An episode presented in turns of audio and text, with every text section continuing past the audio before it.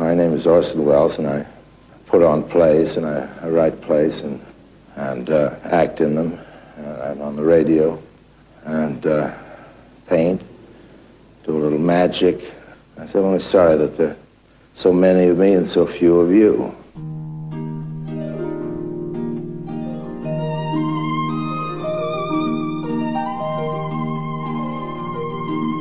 Pessoal, sejam bem-vindos ao episódio 151 do podcast Filmes Clássicos.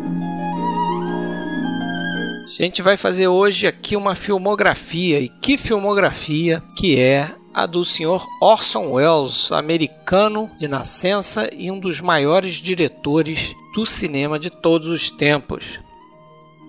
A gente, como de costume, escolheu quatro filmes para essa parte 1 uma série de dois episódios, e são os longas Soberba, A Dama de Xangai, Macbeth e Otelo, esses dois últimos adaptações de obras de Shakespeare.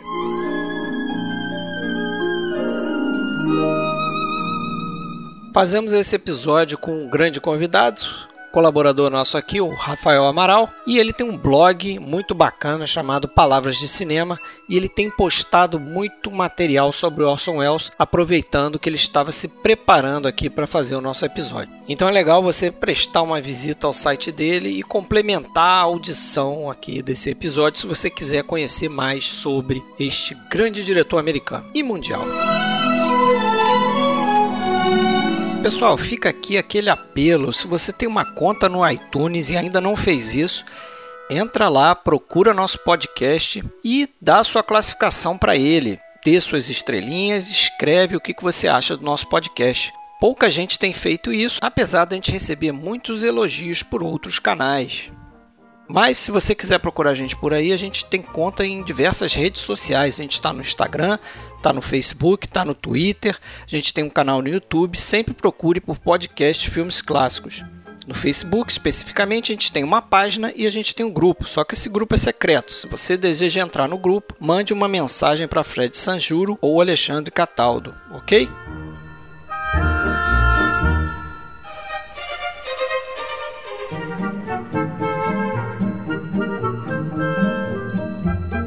Bom, galera, então fazer algo aqui que a gente não faz há muito tempo, né? Fazer filmografia aqui, tentar passar por a maioria dos filmes aqui, dessa vez do Orson Welles. Eu, Fred Almeida, estou falando do Rio de Janeiro, terra que há quase 80 anos o senhor Wells pisava aqui para tentar fazer um filme, né?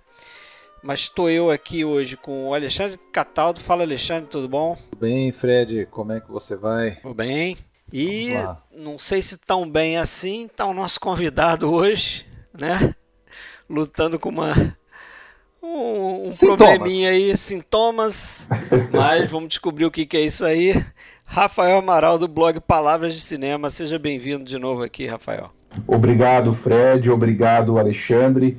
Eu já inicialmente já peço desculpas pela minha voz, que não está das melhores, mas estou tomando remédio, estou melhorando mas a gente sempre está disposto a falar de, de algo que a gente adora, que é o cinema, e principalmente, né, Orson Welles é, é magnífico. Então, o prazer é meu estar aqui com vocês. É, esse episódio promete, né? Acho que a gente demorou bastante para fazer um episódio é, dedicado. Isso que eu ia né? falar. É, a gente fez é uma... dois filmes dele. Não dá para não dá para fazer todo mundo de uma vez, né? Mas esse é um daqueles que o pessoal às vezes reclamava ou recebia algum tipo de cobrança Orson Welles, assim como do Chaplin e outros aí que é, são fundamentais no cinema, né? É, a gente chega lá, né?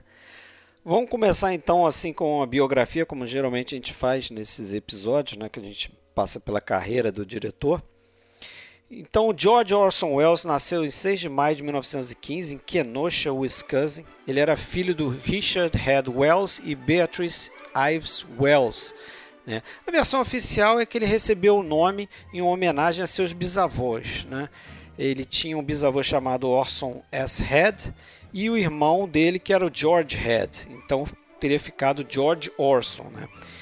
E como a gente vai ver depois na vida do Orson Welles, que tem essas questões assim que a gente nunca sabe se são verdade, se são mentira, tem lenda, não tem, tem uma outra história, uma história alternativa, contada por um cara chamado George Ed, que esse cara teria é, conhecido os pais do Orson Welles quando a mãe estava grávida num cruzeiro pelas Índias Ocidentais, ali no final de 1914.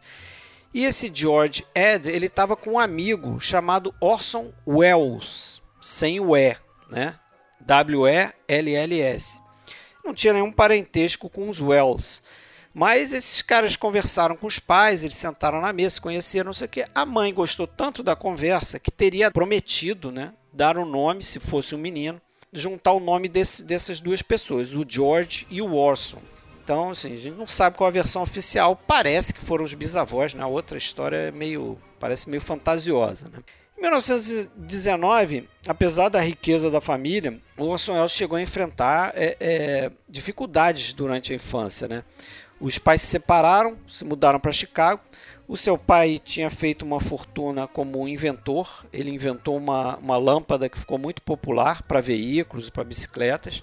Só que por volta de 19 ele começou a se tornar um alcoólatra, parou de trabalhar e a mãe teve que se virar solteira, cuidando dos filhos. Ele tinha um irmão mais velho que foi para o internato, mas cuidava do Orson Welles é, ela era pianista, então ela tocava durante as palestras de um cara chamado Dudley Crafts Watson, que é uma família que depois vai cuidar do, do Orson Welles, porque em 1924 a mãe dele morre de hepatite, né, quatro dias depois do Orson Welles completar nove anos. Imagina o choque né, para um menino. E ele frequentou ali brevemente a escola pública até que seu pai decidiu largar os negócios de vez e viajar. Né? Vou gastar dinheiro, vou para Jamaica, vou para o Oriente e vou levar meu filho comigo. Eu acho interessante essa passagem da vida dele porque começa a mostrar né, esse cidadão do mundo né, que depois o Orson Welles vai, vai se transformar. A gente sabe na carreira dele ele vai fazer filme na Itália, vai fazer filme Marrocos, até no Marrocos, né? É, é, e ele começa, é, ele começa a carreira dele de, de, de, atuação, de ator, no, se eu não me engano, na Irlanda, né? É, na Irlanda.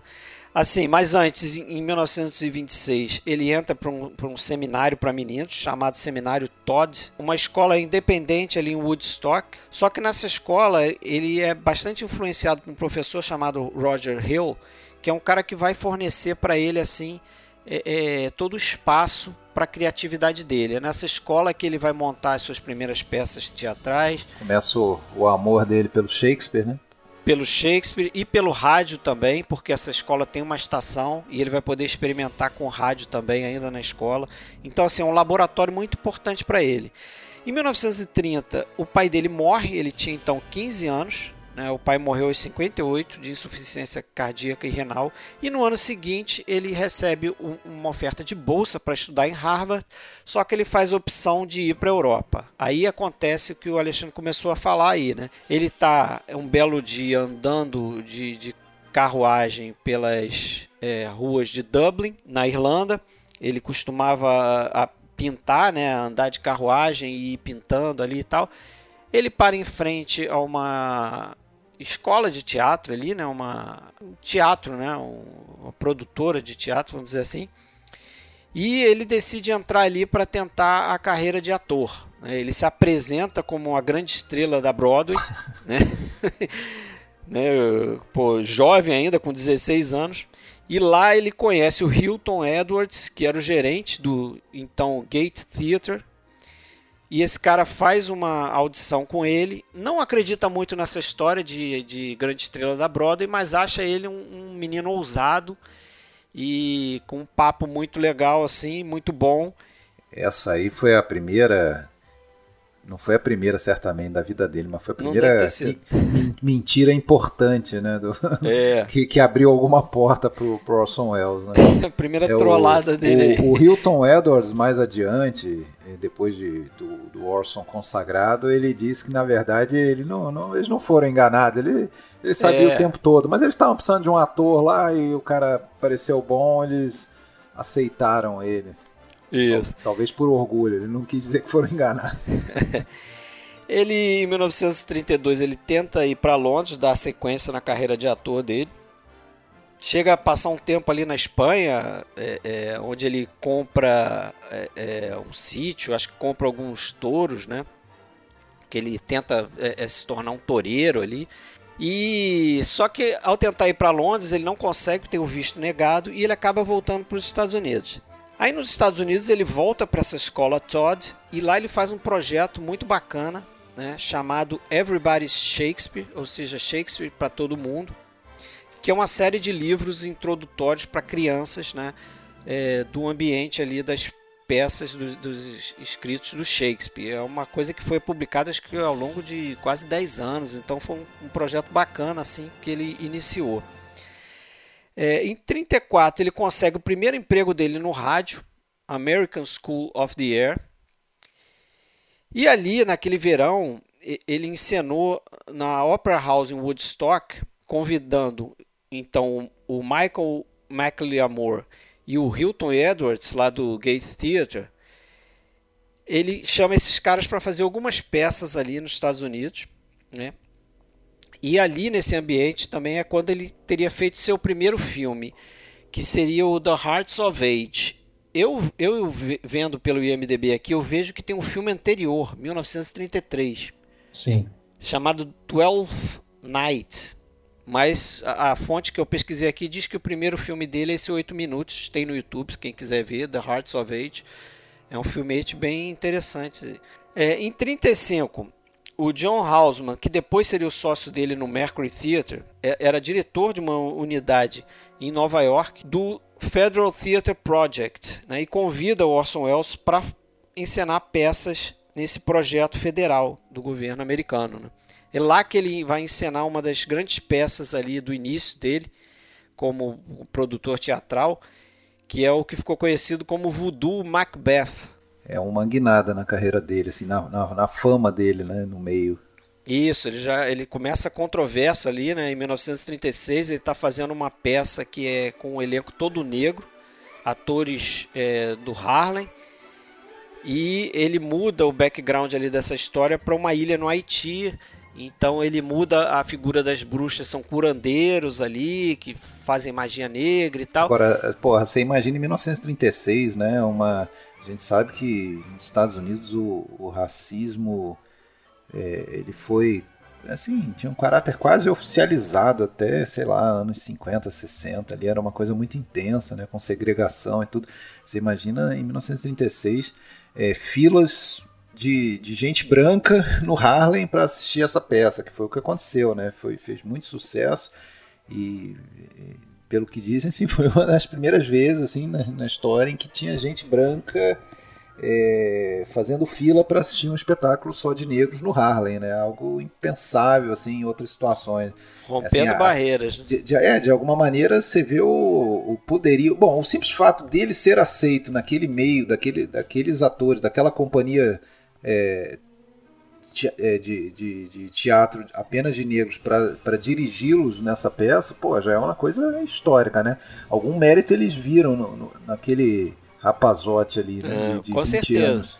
E ele foi bastante aclamado aí por essa produção, inclusive ele diz que, que é assim dos melhores momentos da vida dele, né? Como, como profissional, como é, produtor de teatro ou uma carreira de cinema também, acho que ele inclui, né? Esse momento essa consagração nesse voodoo Macbeth aí. Eu acho que vale pontuar a, a parte da biografia. Tá? É, que é, uma característica interessante do, do, do Wells é, eu acho que é essa aparente contradição em algumas coisas, né? Porque, porra, se por um lado é um cara muito ligado e apaixonado por Shakespeare, né? Que, que, que em tese é algo assim de uma alta cultura, né? É, por outro, ele tentava sempre trazer isso um pouco para o popularzão, né? Até esse projeto do, do, do, do, Shakespeare para Todos, que você já tinha falado, né? Por exemplo, já é um primeiro exemplo disso. Encenar no Harlem, é, e, e, e, por aí vai. Ele vai fazer isso até, eu acho, um pouco no, nos filmes dele, tentando é, meio que traduzir isso para um, um, outro tipo de linguagem, né? E, é popularizar. É, eu acho que é o, é o Joseph McBride, que, que é o biógrafo do Orson Welles, né? Que acho que diz que o Welles ele era um cara que ele gostava muito da, do que ele chamou de altas artes, né? como Shakespeare, por exemplo, e, e baixas artes, né? e do popular. Ele nunca ficava na mediocridade, né? na mediana. Né? Então ele é um cara de extremos e é interessante como ele mistura essas coisas, né? Ah, e detalhe, segundo ele, esse mediano era todo o resto que existia no cinema. Não, era o resto, esse mediano, quer dizer, que é, são filmes é, com algumas pretensões culturais artísticas, mas que eram é, vazios ou que não, não, não, não tinham nada de, além de um produto comercial. É. Mas seguindo aqui, em 37, ele e o John Hausman rompem com esse projeto do Teatro Federal e eles vão fundar o Teatro Mercury. Né? O Wells era o produtor executivo e a empresa original ali contava com atores como Joseph Cotton, o George Coloris, a Geraldine Fitzgerald, Norman Lloyd e até o Vincent Price, né? bem no início do, do Mercury Theatre. Em 38, ele vai transferir esse Teatro Mercury para o rádio e aí vai, vai fundar o Mercury Theatre on the Air. Né? Era um, um programa de rádio que ele faz a partir dessa companhia teatral e ali ele faz a famosa adaptação do Guerra dos Mundos, do H.G. Wells, em outubro de 38. Né? Esse evento trouxe uma fama instantânea para o Wells. Foi assim que ele começou a ser ouvido em Hollywood para receber os convites que depois ele vai receber. Mas não sei se vocês ouviram isso, existe no YouTube Sim, a, a, a, peça inteira, é bem interessante. Eu acho que a grande sacada dele ali, eu estava ouvindo agora ainda, acho que a grande sacada dele, é, que enganou a galera, e eu acho que foi proposital mesmo, apesar dele dizer que não, é que assim, ele introduz, diz que é um. Tem uma chamada lá dizendo que é uma peça que vai começar, baseado no texto de H.G. Wells e tal. Mas depois que começa a coisa, você vê é, uma série de passagens que é tipo tá tocando uma música, como se fosse o rádio, e de repente essa música é interrompida por um noticiário. E esse noticiário vai, vai, vai escalando, né? vai ficando cada vez mais tenso, porque eles estão vendo que está vindo alguma coisa de Marte na direção da Terra, não sei o quê. Aí daqui a pouco vem a música, aí interrompe de novo a música. Aí entra o outro cara falando, pô, vamos aqui com um astrônomo, não sei o quê. É como se ele adaptasse o Wells é, do ponto de vista de um jornalista que está presenciando os fatos, né? Isso, isso causou uma confusão. Ah, e principalmente aquela história, né, de que tinham outras emissoras também populares e, e, e pelo horário da transmissão, muitas pessoas estavam escutando uma outra emissora e migravam para mudavam, né, no dial ali para escutar o, o Mercury onde é, pegava no meio. Pegava no meio, né? O cara não ouviu o programa desde o início, então ele pegou no meio, começa a ouvir aquilo como se fosse um, um noticiário mesmo, uma transmissão é, de um, de um evento real. Né? Tudo é. bem que talvez, talvez para isso acontecer, é, tem que se contar com uma certa dose de inocência do, do, do ouvinte. Mas eu acho típico da época, né? Típico cara? da época, exatamente. Afinal de contas, ainda também era algo é, é, mais ou menos dá para dizer recente, né? A, a, a, popularização do rádio. Né? É, e original era essa forma. mídia de massa, né? É, exatamente, era mídia de massa e ele estava fazendo um negócio original ali. E né? você não tinha, naturalmente, o que você tem hoje, que são múltiplas oportunidades da pessoa confirmar aquilo, né? Isso, não dá pra Como... ir no, na internet ali, é. procurar, ver no Twitter se está acontecendo alguma coisa, não rolava, né? É, essa forma crescente a partir desse evento é, resultou em vários convites de Hollywood que ele recusou no início. Né? Mas como o Mercury Theatre ali tinha acabado de ser adquirido pela aquela Sopas Campbell, né, e até rebatizaram o programa como The Campbell Playhouse, ele acabou aos poucos perdendo o controle sobre essas produções. E, em 1939 ele assina um contrato com a RKO e aí resolve largar o, o, o, rádio ali naquele momento. Ele chega a conviver um pouco o rádio e a produção do a pré-produção do Cidadão Kane, né? Que aí realmente começa a história dele no cinema. A gente é, contou como foi a produção do Cidadão Kane num episódio separado, então a gente não vai começar aqui a, a conversa com o primeiro filme dele, né? O primeiro longa dele, né? Que seria de 1941, Cidadão Kane. Yeah. Lembrando que a gente está em 2021, né? E bem recentemente, aí 2020, a gente teve o, o filme Mank, né? Indicado a Oscar e tudo que trouxe um pouco à tona aí para talvez para novas é, novos cinéfilos, um novo público, a questão do, do próprio cidadão Kane, né? É, certamente muita gente é, foi atrás para conhecer o cidadão Kane recentemente aí, né? É verdade. Esse último ano. É, e, e, e, assim, só não vamos mais falar do Kenny, mas falando por mim, é, lá atrás, décadas atrás, a primeira vez que eu vi Cidadão Kenny foi um filme difícil para mim. Né? É, não, é, não é o tipo de filme que, que é apenas prazeroso, como é um filme que demanda, até porque é, depende de você vê-lo como uma grande revolução da técnica, né? Principalmente da narração. Né? E se você tem essa, essa noção do, do, quanto ele é inovador, do quanto ele é revolucionário, né? e de quanto ele seria influente depois, você, nossa, você, você consegue ver como esse filme realmente é rico em, é. em, em, em análises a serem feitas. Mas de qualquer forma, aquela coisa que já foi, já foi sempre falada, né? É, é de se espantar, né? E espanta até hoje quando a gente pensa, é, no, no, numa Hollywood, né? Toda segmentada, você ter um, um guri, né? Um rapaz de 25 anos que escreve, uh, dirige, atua, edita, enfim, que, que tem o, o, controle total, aquela coisa que ele próprio Isso. falava, né, do, do, do, trenzinho, né? É o melhor brinquedo do mundo ele tinha ali, né? É, e é até interessante a gente passar por essa biografia, com esses vários pontos, várias produções interessantes dele, para entender como é que ele chega em Hollywood com esse status de é, boy genius, né? O garoto prodígio ali, que estava vindo de Nova York. É, depois ele se arrepende, né? Ele disse que mais velho na vida, ele diz que se arrepende de ter vindo para Hollywood, ele devia ter ficado em Nova York fazendo as peças dele e tal. Teatro, é. Teatro, mas isso depois que ele passa por uma série de coisas que a gente vai contar aqui, né? O episódio que a gente fez de Saddam Kane é o número 41, para quem quiser ouvir. Busca lá. Mas vamos começar então hoje a falar de um dos filmes que a gente marcou aqui para falar mais, né? Que é o Soberba. Acho que tem coisa pra cacete para falar de Soberba. É, eu, só falar uma coisa genérica assim do Wells antes de começar é que até eu acho que é o próprio McBride falou e isso é, é, é interessante. Ele talvez seja o um primeiro grande exemplo assim de um cineasta independente, né? Antes de, desse termo virar virar moda, né? Virar uma, uma realidade assim do cineasta independente. Ainda que nesse primeiro momento sendo um diretor dentro de um grande estúdio, né? É, e com o financiamento do estúdio, mas, pô, é aquele cara que é, fazia o filme meio que segundo a cabeça dele. E, obviamente, essa é a principal causa dele ter se tornado esse maldito que ele se tornou, né? Porque aquele eterno, et, aquela eterna dicotomia entre o produto fílmico e, o, e a obra de arte, né?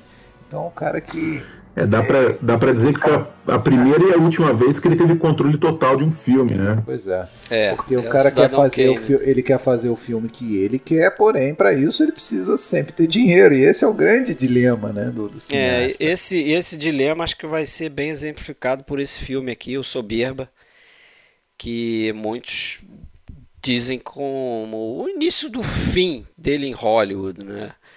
É, com o que se desenvolveu ali. Acho que depois tem outros filmes que. Sim, é, vão, vão jogando mais pai de cal aí. Né? Isso. que talvez tenham sido mais importantes para justamente para acabar de vez né, com o prestígio dele.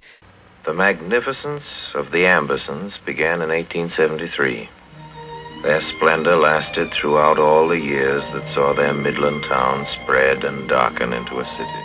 Mas é, é um filme soberbo, Magnificent Ambersons, 42. Para mim, eu acho que é um filme que é até subestimado, justamente por essa estigma de, de ter sido todo retocado pelo estúdio, né? reconstruído pelo estúdio, é, filmado novas cenas, a revelia do, do Orson Welles, né? montado é, é, sequências que ele tinha planejado de outra forma. Enfim, fizeram uma bagunça no filme, principalmente da metade para o final. É, só que eu acho que é um ótimo filme ainda assim, né? E, e saber o que, que, se passou na produção acho que ajuda a entender algumas coisas, mas diga lá. Não, eu ia dizer que o, o próprio Orson, ele, ele dizia que da forma que o filme estava, né? Só para a gente contextualizar aqui, para quem não sabe nada sobre esse filme, é, vamos lembrar que o Soberba ele é baseado num livro também. É, o Orson dizia que esse livro era um livro mediano, não era grande coisa, mas que se o filme fosse feito da maneira que ele desejava e terminado, montado da forma que ele planejou, seria melhor do que Cidadão Kane. Segundo ele, era um filme superior ao Kane. Isso a gente, infelizmente, nunca vai saber, ou pelo menos por enquanto a gente não sabe, porque muito foi cortado, né? aproximadamente uns 40 minutos do filme, da versão que o Orson Welles idealizou, foram, foram cortados ali, esse, esse tempo. Então a gente não sabe exatamente como que é essa, essa formatação final. Mas eu acho particularmente um filme uh, ousado, um filme muito interessante, e eu vejo várias similaridades com o Cidadão Kane, não sei vocês. Eu também. Sim. Parece que o Soberba, ele, na minha modesta opinião, ele termina no momento em que começa Cidadão Kane, né? E se você for pensar as épocas, os tempos, né? Pode ser, é, pode ser visto dessa forma também. Me parece um prelúdio do que vai vir com Kane, daquela velha América ainda que andava de charrete para uma nova América que vai ser dominada pela velocidade, inclusive a velocidade dos meios de comunicação. E do automóvel também, né? E do é automóvel o, também. Que é o que governa aqui é o livro do Booth Tarkington, né? Que ele adaptou. Ele já tinha feito o, uma adaptação dessa novela no Mercury Theatre on the Air, aquele programa de rádio do, do Teatro Mercury. Né? Ele mesmo, Orson Welles, interpretava o personagem que no filme é do Tim Holt, que é do George Minafer, e tinha o Walter Houston também no papel, que eu não sei que papel ele fazia. Era o papel do Gene Morgan. Ah, do Joseph Cotton, então, Morgan. no filme. Deixa né? eu só falar uma coisa. O, o Booth Tarkton, o livro do Booth Tarkton, você falou que não era um grande livro, o próprio Wells admitia isso, porém mesmo não sendo assim um, grande livro em termos de se você olhar como literatura universal mundial, ele era esse autor ele era é, um, considerado um grande cronista assim da, da daquela transformação social, né, de sociedade agrária para industrializada, principalmente no interior, inclusive especificamente na região de Indianápolis ali. Alexandre, desculpa, eu só disse que é, na verdade essa é uma opinião do Wells, eu não li o livro. Não, sim, sim, sim, eu, eu, eu falei exatamente isso, eu falei, apesar do Wells dizer, né, eu, eu sei que você, você trouxe a opinião dele, mas o Wells dizia isso mais nesse sentido, assim, que não era um escritor famoso ou um grande respeitado universalmente, nada disso, mas ele gostava, tanto é que ele já tinha levado essa, essa, esse livro, como o Fred colocou, para adaptar no, no, no, rádio, né? E, e, e, essa questão da passagem mesmo, da transformação social, na verdade é um grande épico, assim. Se, eu, eu, vejo assim, ó, esse livro, esse, esse filme, esse projeto, como estava na cabeça do Wells e como seria esse filme de mais de duas horas, né? Que, que tinha no, no corte inicial e tal ele, eu acho que ele era muito maior, assim, muito mais rico, claro, do que acabou ficando, né? Na mão do estúdio ele foi colocado numa caixinha menor, assim, vamos cortar aqui, vamos cortar ali, e diminuiu não só em tamanho, não só em questão de cenas, mas assim, a própria, uh, vamos dizer, o, o, os temas foram foram é, é, foram sendo subtraídos, né? Foram sendo subtraídos e tornou um filme um pouco mais pobre, mas seria uma coisa muito muito mais rica, né? É, ao longo da versão do Orson Welles, é, supostamente você veria o declínio daquela família dos Amberson aos poucos, né? Você tinha uma cena que logo depois da morte do pai, que o personagem do George, do Tim Holt, ele vai na janela e ele olha pro lá para baixo né, da mansão e ele vê um pedaço do terreno que antes era da mansão, agora já está sendo construído uma outra coisa, porque o pai teria vendido um pedaço do terreno da mansão, porque precisava de dinheiro. Quer dizer, isso tudo se perde. Se perde é, muito, a gente na parte um pouco sem saber. Final né? do filme, né? As coisas vão acontecendo você fica perdido. Fred, isso vai bem ao encontro de um diálogo, de uma outra cena que tem à mesa, que eles estão discutindo justamente terreno e que um o personagem, acho que é o, o, o vô, acho que é o mais velho que fala que se venderem os terrenos, a casa vai deixar, aquela rua vai deixar de ser a rua mais importante da cidade. Alguma é. coisa assim, que eles já estão falando da transformação da própria geografia ali daquele lugar, né? Esse, é. esse essa questão da, da, da, da, da perda de um status, né? da perda do poder e da, da, da mudança social E, pô, é um, é um dos temas assim que mais mexe comigo, assim, que eu mais gosto de ver em filme. Você vê, eu, eu, eu, eu vendo, revendo o filme, né? E, e lendo, isso me lembra totalmente, por exemplo, a questão lá do Leopardo, né, do, do Visconde. E, é, eu lembrei e, também. E nesse filme tem uma coisa que que eu acho que a grande causa dessa derrocada é justamente a incapacidade deles de jogarem o jogo sob uma nova ótica, de se adaptarem à mudança dos tempos. É, o, o próprio o garoto, né, o, o personagem do Tim Holtz, ele é uma figura que não aceita a mudança e que não acredita na mudança. É. Na verdade, ele chama os carros de né, fedorentos, de, de, de, os veículos né, não, não, não darão certo. Ele insiste no mundo das charretes ainda. E claro, né, é, metaforicamente, ele vai ser, não só metaforicamente, mas também é, de maneira literal, ele vai ser atropelado por aquilo, né? É irônico, né? Eu acho legal esse, como o Orson Welles ele surpreende a gente com, a, com esse tipo de coisa, né? Porque você esperaria que um personagem mais velho, como é o personagem do Eugene, de Joseph Cotton, fosse o cara que tivesse é, é, é, arraigado no passado. E não o contrário, né? Não um personagem mais novo, que é o sujeito que não consegue ver que o, o automóvel veio para ficar e que a vida está mudando naquela, naquela situação ali, naquela sociedade. E eu acho legal é que assim ele está fazendo um discurso sobre o tempo, é, não só essa questão nostálgica, né, de um tempo que não volta mais. Tem várias evidências sobre isso no filme. É, o filme começa dessa forma, né, com uma sensação de nostalgia ali daquele tempo. Tem aquele momento do na cena no, no baile em que ele vai começar a dançar, ele, o Eugênio, o Joseph Cotton, vai começar a dançar com a Isabel.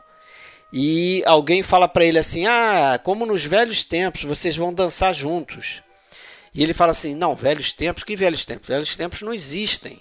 Os velhos tempos morrem. É, só existe o presente. Quer dizer, ele é um cara ligado nesse, nesse avanço. E também tem uma outra questão de tempo aí não só nostálgico, que é essa questão da, da vida mais veloz, né? que é representado pelo automóvel. Né? É uma coisa que a gente pode até refletir. Ele, ele, ele, no início do filme, ele fala de uma vida que era muito mais devagar, mas a gente pensa, a, a expectativa de vida daquelas pessoas na época era tipo 40, 50 anos. E a vida andava muito mais lentamente. Hoje a gente tem uma expectativa que é quase o dobro e a nossa vida parece que não cabe, cara. É corrida pra caramba, a gente tem que fazer um monte de coisa, né? A primeira imagem do filme, para mim, ela é essencial. E vou dizer por quê. A gente tem ali uma, uma, uma imagem né, da fachada da casa, da frente da casa ali da mansão, né?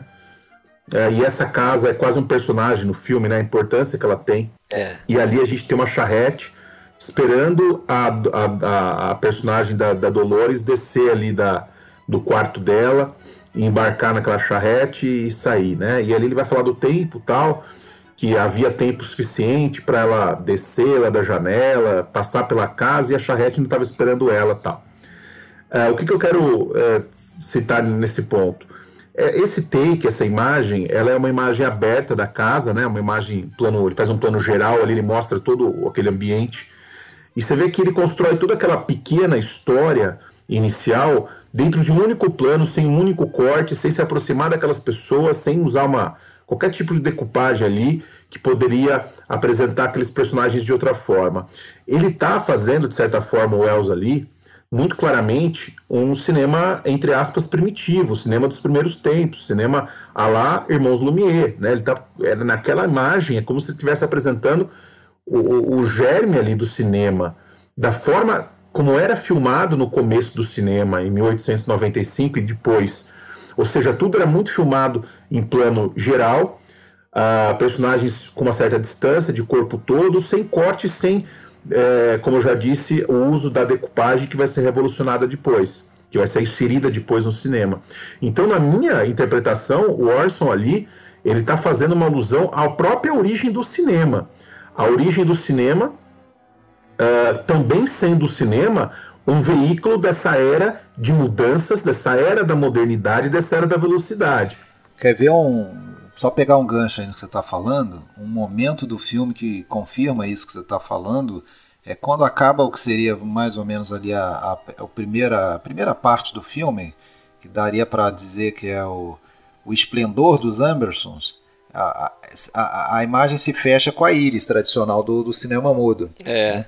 Naquele momento ele se usa fecha com a íris. em outros momentos também, quando estão andando de carruagem ali na neve e tal, ele fecha na íris. Mas na segunda parte a gente já não tem isso, que é a parte do declínio dos Ambersons e a subida do, dos Morgan. E, né? e tem uma coisa interessante também, que naquela sequência em que o personagem do Tim Rhodes está conversando com a, com a personagem da Anne Baxter, eles estão caminhando pela rua, uh, os dois, isso já mais para frente da história. Aquela que ele diz que é a última vez, né, que eles vão se ver. Exatamente, eles passam na frente da fachada de um cinema. E tá passando, se você pausar e observar, é um filme do Georges Méliès. E o Georges Méliès, a gente sabe, né, é um dos primeiros, se não o primeiro grande uh, mágico, entre aspas, ilusionista do cinema, que vai fazer o cinema caminhar para uma ordem diferente dos irmãos Lumière. Uh, então o Wells está jogando com isso também, com essa era de transformação que está correndo por ali. Isso, e ilusionismo tem tudo a ver com Orson Welles, né, que era um mágico também, né? Se dizia um mágico. Uma outra coisa que fica evidente assim nessa mudança, né, de tempos, aquela coisa, né, do, dos ricos de longa data, né, os ricos de da chamada aristocracia, ou, Plutocracia, né? É, e, e para eles é falar de dinheiro é uma coisa meio baixa, né? Meio vulgar, né? Eles não falam de dinheiro, aristocratas não falam de dinheiro. Já o, o Morgan, sim, né? Então, ao longo do filme eles vão vai, a gente vai vendo a derrocada deles, ao passo que, a, que, o, que o Eugene Morgan e sua filha, né? Eles vão querendo ou não enriquecendo, afinal de contas o negócio deles dá certo, né? Do, dos automóveis e, e, e eles são práticos, né? No final do filme a gente vai ver lá o, o, o George com a sua tia, né? Vamos dizer, os sobreviventes do, dos Emersons, uh, contando ali quantos dólares eles precisam para sobreviver e não sei o que quer dizer. Você vê que é, eles são obrigados a, a, isso, né? Isso aí é a maior marca do, do, do da, da, da, mudança de status deles, né? A necessidade de você planejar as suas despesas, de você. É, o jogo é. virou, não. E o George tem que trabalhar, né? Algo que, que, ele não queria, é. ele queria só velejar pela vida e tal. É, o início aí que vocês falaram, o Rafael falou, é, tem também muito o uso forte da narração, cara, que eu acho que é uma das boas qualidades desse filme. Eu não sou muito fã de narração, mas a narração do Orson Welles é algo bastante diferente, né?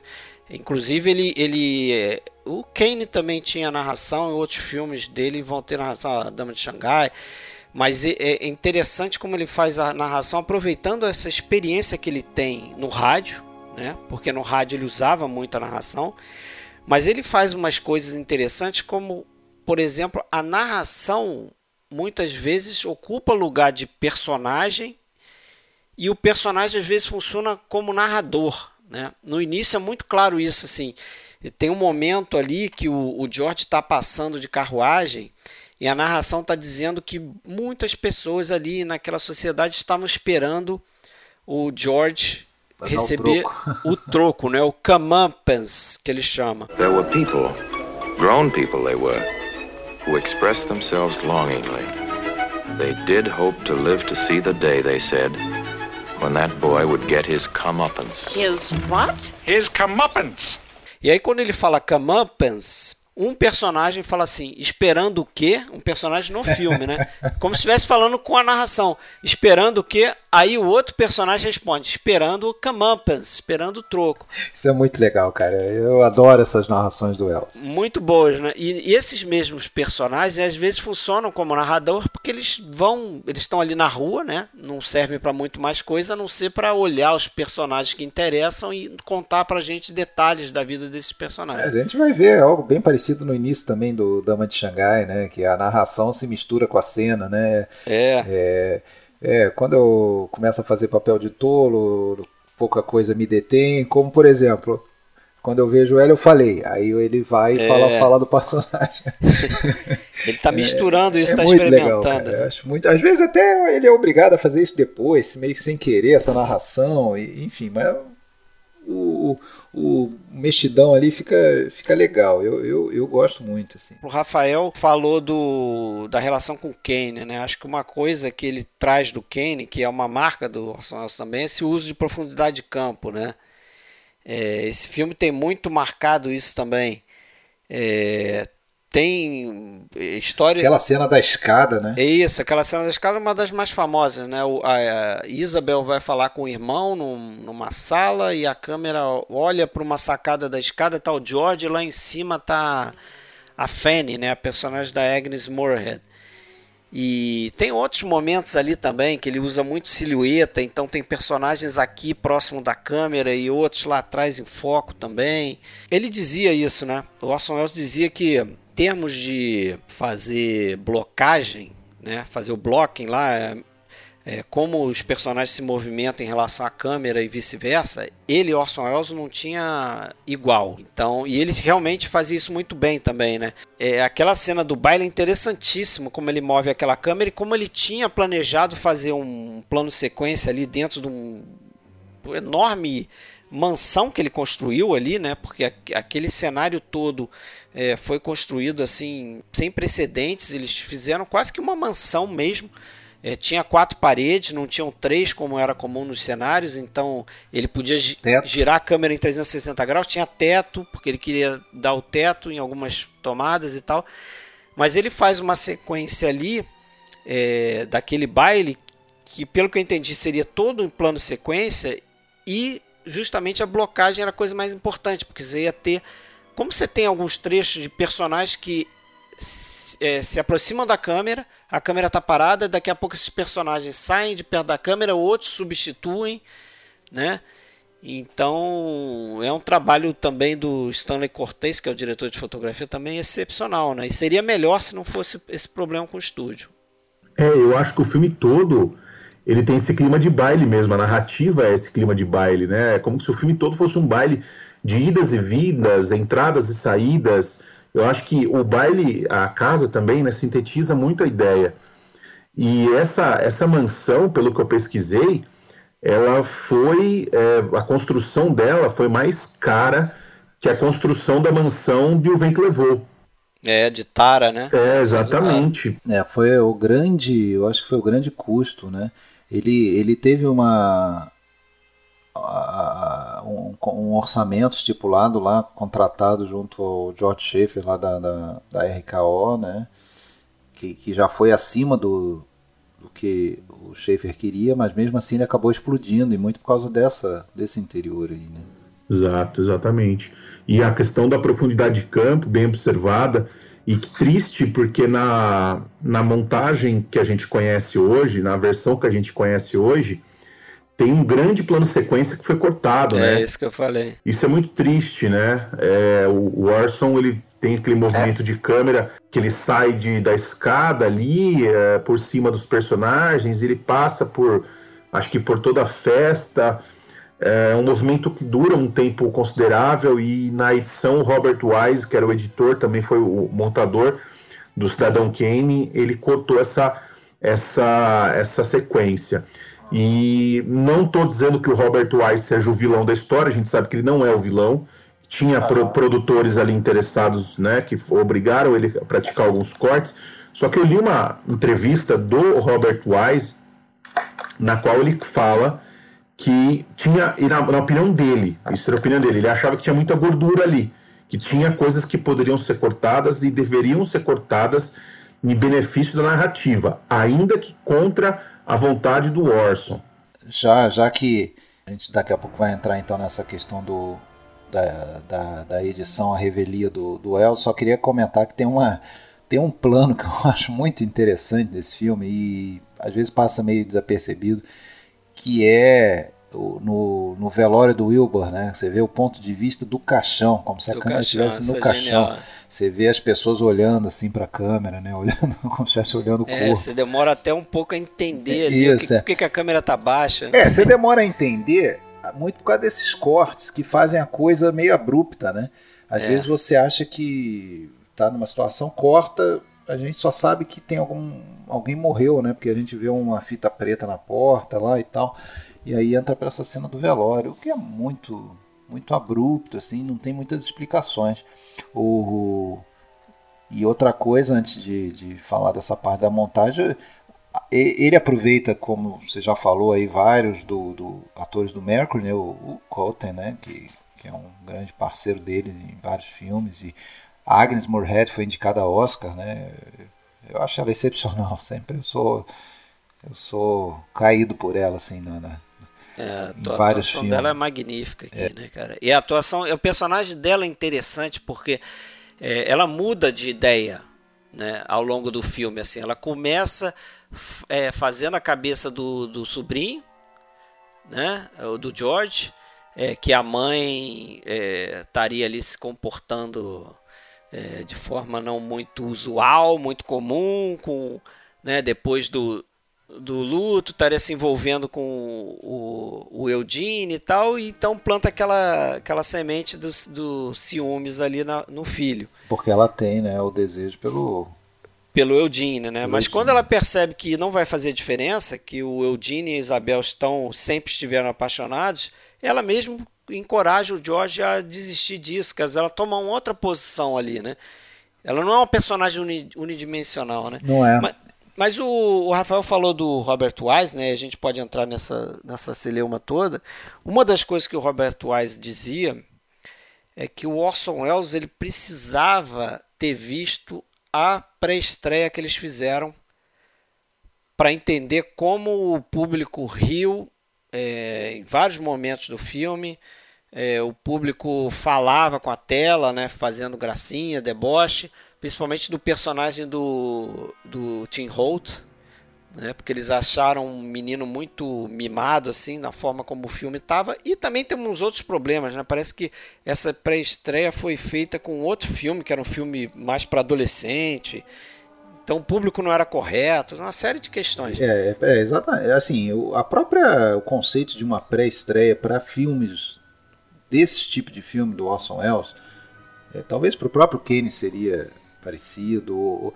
É, é, é, assim, é uma grande furada, assim, porque é, é, é, o tipo de filme que não, não é um filme que conquista de imediato um público. Né? Então, fazer uma pré-estreia pré para um filme desse já é um, um tiro na água. E outra que, assim, eu acho que esse filme, é, mesmo que o Eros não tivesse vindo para o Brasil, e aí eu acho que vocês podem contar um pouco mais sobre essa história para quem não conhece, mas mesmo que, ele, mesmo que ele estivesse lá acompanhando e fazendo a montagem, esse filme não ia sair do jeito que ele queria. Alguma coisa seria cortada de qualquer maneira, talvez não, não tão é. mutilado, é. Mas o, o, é como você falou, o próprio Robert Wise confirma, tinha gordura, tinha coisa para cortar. Né? E, e, esse é o grande, é, grande problema. O, o que... problema, o lance é o seguinte, né? Como o Rafael falou aí, quer dizer, no Cidadão Kane, ele teve controle absoluto. Estava é, é no contrato dele, ele, não, ele podia vetar as pessoas de entrarem no set dele. Isso é impensável dentro de Hollywood, né? Você impedir que o pau mandado lá do cabeça do estúdio fosse lá fiscalizar o que, que você está fazendo. Ele tinha esse poder no Cidadão Kane. É claro que no, no, nos Emersons isso já acabou, né? Então, assim, é esse problema do cara tentar ser um diretor independente dentro de uma indústria que é chefiada pelos produtores ali, pelos chefes de estúdio, né? O cara não tá afim de perder o emprego dele também, que no caso acabou perdendo, né? O chefe. É.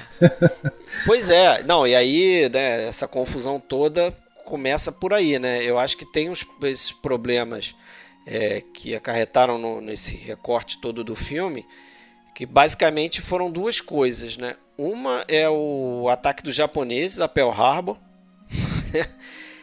por incrível que pareça, e outro é o Carnaval no Rio de Janeiro, acabando com vidas mais uma vez, né? Porque é, essa história dele vir para o Brasil começa com um dos Rockefellers lá que recebeu do governo americano é, a missão de ser de, de, de, fomentar essa política de boa vizinhança do governo Roosevelt, né? Principalmente depois do ataque japonês a Pearl Harbor, que eles viram que o Brasil estava meio que na, na corda bamba ali, né?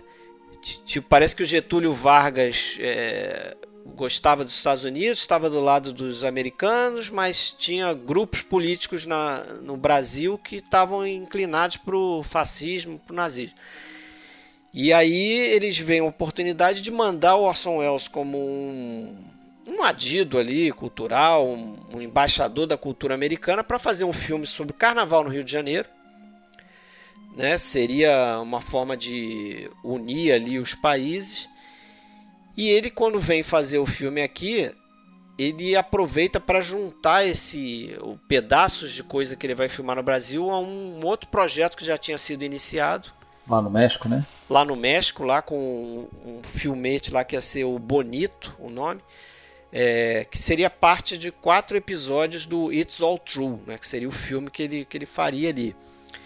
É, aí quando ele chega no Rio de Janeiro, ele se encanta com o Carnaval. Ele veio mais por né, obrigado do que tinha vontade de vir fazer um filme aqui no Brasil, mas quando ele chega no Rio de Janeiro, ele se encanta pela cultura brasileira, né, pelo carnaval. Aqui ele fica sabendo da história dos jangadeiros, nesse It's All True aí que ele faria. Ele, ele decide colocar esse episódio dos jangadeiros que sairiam lá de Fortaleza. É, isso é um evento que estava acontecendo na época que ele estava aqui. Né? Quatro jangadeiros resolveram é, cortar a costa brasileira ali sem bússola, sem nada, para chegar no Rio de Janeiro e pedir para o Getúlio Vargas é, melhores condições de trabalho, né? Para os pescadores lá em Fortaleza. E ele ficou sabendo dessa história e resolveu ir para Fortaleza filmar também. Enquanto isso, o pessoal estava montando o, o, o, o filme dele depois dessa pré-estreia, né? É, ele, ele, chegou, ele chegou a trabalhar na montagem. Não, ele ele foi para Flórida, né? dias, né? Três dias Na com, Flórida antes de vir para o Brasil. Com Wise. É, e a ideia é que o Wise viria para o Brasil, né? E o filme o Wise levou para Hollywood para finalizar para essa pré-estreia e ele veio pro, o Wise veio, o Wells veio para o Brasil com a, o compromisso de, de, de depois da pré-estreia, ajustes a serem feitos, seriam feitos, o, o, o Wise viria, voaria para o Brasil, parece que chegou a ter, ter, ter passaporte, tudo pronto para viagem. No entanto, acabou não viajando por causa de restrições né, ao tráfego aéreo. No, naquele momento, fevereiro de 42, recentíssimo ataque a Pearl Harbor. Então, é, não era tão fácil para civis né, viajarem é, naquele momento. Né. É, a ideia é que eles iam usar o estúdio da Cinédia aqui no, no Rio de Janeiro para fazer a montagem, né? Mas isso não aconteceu, acabou que ele ficou meio que mont tentando montar o filme por telefone e por telégrafo. E aí acho que entra a história de um dos grandes vilões dessa história toda, que é o tal do Jack Moss. Jack Moss, que é um produtor executivo do filme, que não sei se vocês viram outro filme que o Orson Welles estava fazendo enquanto estava Jornada Jornada Pavor, né? Ele é um ele, esse Jack Moss interpreta o vilão desse filme e acabou sendo vilão na vida real porque esse Jack Moss parece que ele recebia os telégrafos do Orson Welles vindos do Rio de Janeiro e nem olhava, rasgava lixo. aquele troço e jogava no lixo. Então assim, o cara traíra, né? Não atendia o telefone. É, dava um gelo no Orson Welles, né? Fred, só acrescentando aqui, vamos lembrar que o, o Orson, ele filmou Soberba e, e, e, e Jornada de Pavor, ele trabalhou como ator, ao mesmo tempo que ele estava com prazo Isso. curto, que ele precisava vir para o Brasil ele tinha uma data para terminar lá que ele já sabia que ele viria para o Brasil. Então foi mais ou menos ele fez as coisas ao mesmo tempo aí na correria tal. Deu tempo, ele conseguiu fazer isso. É o outro problema que eu falei do Carnaval que foi que acabou complicando essa história, porque justamente ele tinha que vir em fevereiro, né, para filmar o Carnaval, senão o Carnaval passava. E eles perdiam a oportunidade. Então eu brinquei com o carnaval destruindo a vida dele, mas foi um grande problema também, né? Por isso que ele abandonou lá. Foi frustrante a experiência do carnaval. Ele teve que refilmar algumas coisas em estúdio, pelo que eu sei, para pro, pro, pro filme It's All, It's All True, né? É, o problema parece era o seguinte: ele queria fazer uma cena lá em locação, eu acho que na Praça 15 aqui no Rio de Janeiro, sei lá, num, num local onde tradicionalmente tinha o, o, Acho que onde depois. Acho que era Praça 11, é, né? Era Praça 11. Praça 11, onde, Praça onde 11, montaram isso. a apoteose depois. Mas ali o pessoal costumava brincar o carnaval ali. Ele queria fazer o, o, a gravação ali, a filmagem ali. Só que acho que o governo impediu e acabou recriando isso, a, a, as ruas da Praça 11, num estúdio para fazer as cenas. Né? Para começar, eu acho que a, a RKO e o Schaefer até depois ganharia um Oscar honorário pelo cooperação no esforço de guerra, ok.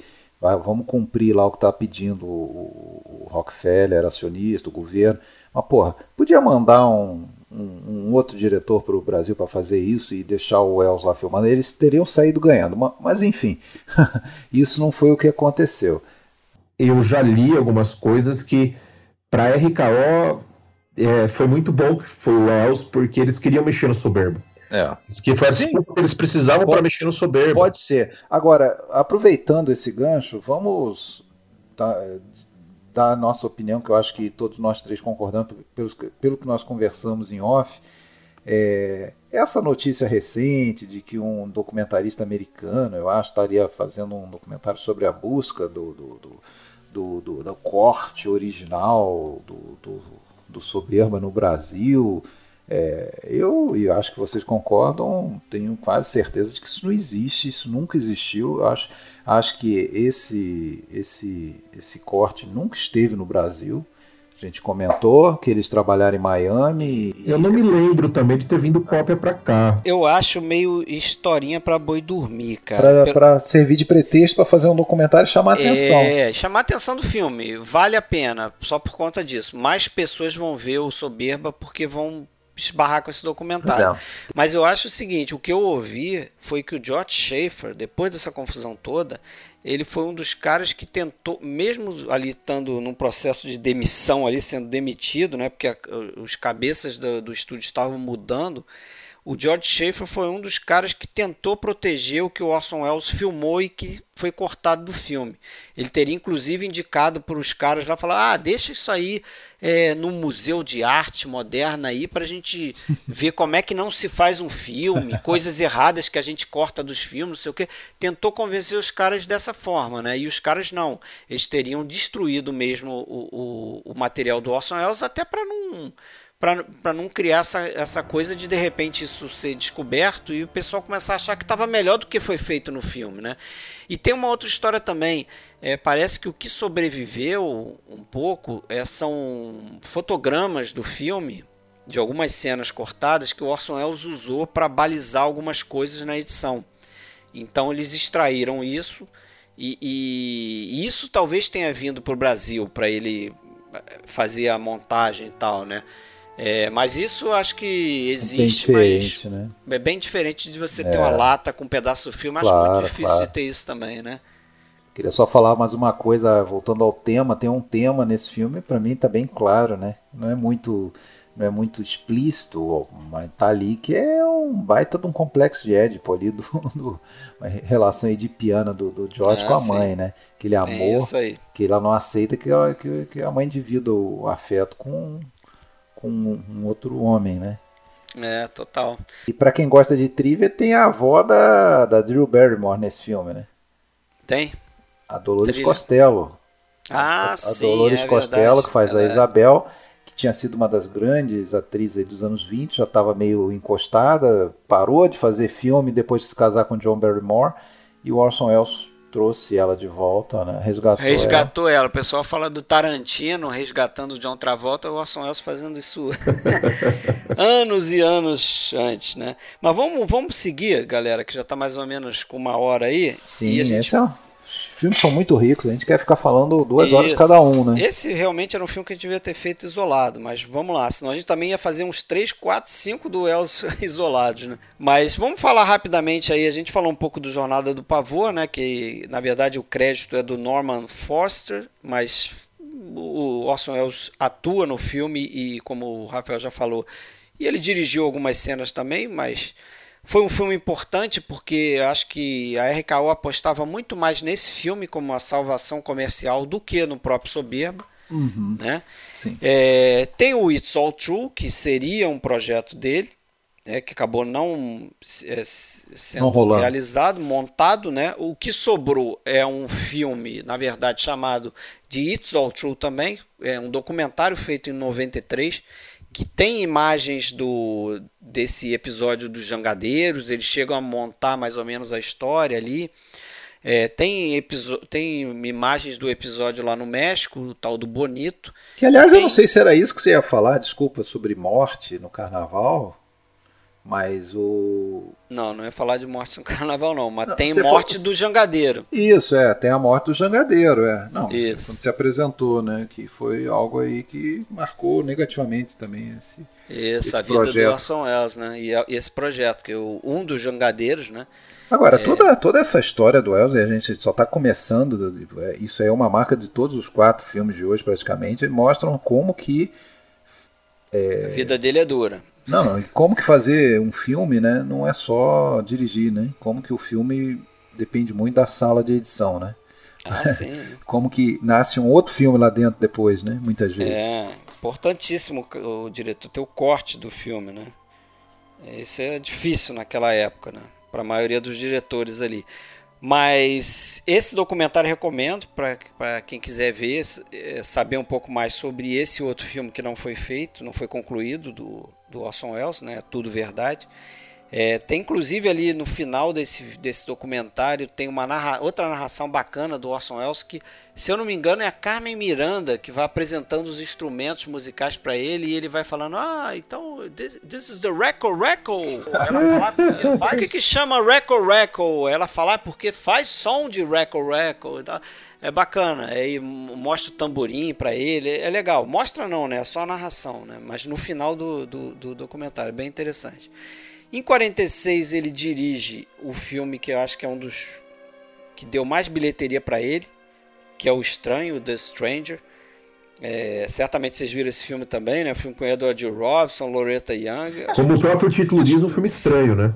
Um filme estranho, tem uns problemas de roteiro, né? Pois é, é um filme estranho, tem uns problemas de roteiro, não é um filme que tem a cara do Wells, e exatamente por isso é um dos filmes que deu mais retorno, porque não é um é... filme típico do Wells, não é um filme não de é, arte, não é um ele, filme... O Orson Welles disse que ele poderia muito bem ficar fazendo esse tipo de isso, filme e ganhar é, dinheiro é. em Hollywood fazendo isso, mas não era algo que ele queria, né? É. Ele faz esse com o Sam Spiegel, né? Esse estranho que depois ia ser o o cara da Universal, né? Isso, ia produzir o Lawrence da Arábia, Põe do Rio Kwai, né? Também, pro David Lean. Ele volta pro teatro daí, né? Aí ele, é, inclusive, ele volta, né, volta, a fazer teatro nessa época. Pra, até para ganhar dinheiro, né? O, o Orson Welles, ele fazia muito isso também, né? O Joseph McBride disse que o, o John Huston, ele sacrificava a carreira dele, John Huston, como diretor, pegando umas bombas para dirigir só para ganhar dinheiro né, só para fazer dinheiro. O Orson Welles não. O Orson Welles ele nunca sacrificava a carreira dele como diretor. Ele tentava fazer os projetos que ele queria, mas ele sacrificava a carreira de ator. Então você vai ver ele fazendo uns papéis em alguns filmes assim que você não acredita, né, de tão ruins que são. Eu falei que volta para o teatro porque a, a, ele foi por causa de uma peça, né, que, que, que começou essa história do do Dama de Xangai. When I start out to make a fool of myself, there's very little can stop me. If I'd known where it would end, I'd have never let anything start. If I had been in my right mind, that is. But once I had seen her, once I had seen her, I was not in my right mind for quite some time. É, ele estava precisando de urgentemente ali um dinheiro não lembro qual o valor, mas ele precisava para aquela noite de, de, de dinheiro para conseguir tirar do, do, do, de um determinado depósito os figurinos dos atores. Ele estava pra... encenando a Volta ao Mundo em 80 dias. Isso, é. E aí ele liga pro, pro Con, né? Que, com quem ele devia ter contato indireto, já que era a, a, mulher dele naquele momento, pelo menos oficialmente casados, apesar de separados já na prática a Rita Reto era a estrela do, do da, da, da Colômbia. Da Colômbia. Né? E consegue convencer contando uma mentirinha, que já tem uma história. Ah, tem uma história sensacional aqui e tal. Qual que é a história? Ele olha ali o, o livro que a, que a moça balcanista ali está lendo. Como é que é o nome do livro? Me esqueci agora. If, If I, die, I, die, Before I Wake. If I Die Before I Wake. Ah, ok, como é que é? Ah, ok, pode ir lá. Tá aqui o seu dinheiro, e aí ele se vê obrigado a, a inventar esse filme, né? É, ele, ele pede pro, pro Harry Con comprar os direitos do filme, né? E aí entra a história que o, os direitos do filme, do livro, já tinham sido adquiridos pelo William Castle, que era um produtor ali de filmes B, depois fez filme de terror e tal, porque o William Castle queria dirigir é, o seu primeiro filme com esse texto, né? E aí o Castle acabou cedendo pro Orson Welles, que eles eram amigos e tal. O, o William Castle, se você for ver, tem até crédito de produtor. E dizem que trabalhou no roteiro também da Dama de Xangai, né? E realmente começa assim, essa história aí, né? Mais uma dessas produções complicadas, a Dama de Xangai, né? De 47. Não foi também bem recebida pelo público.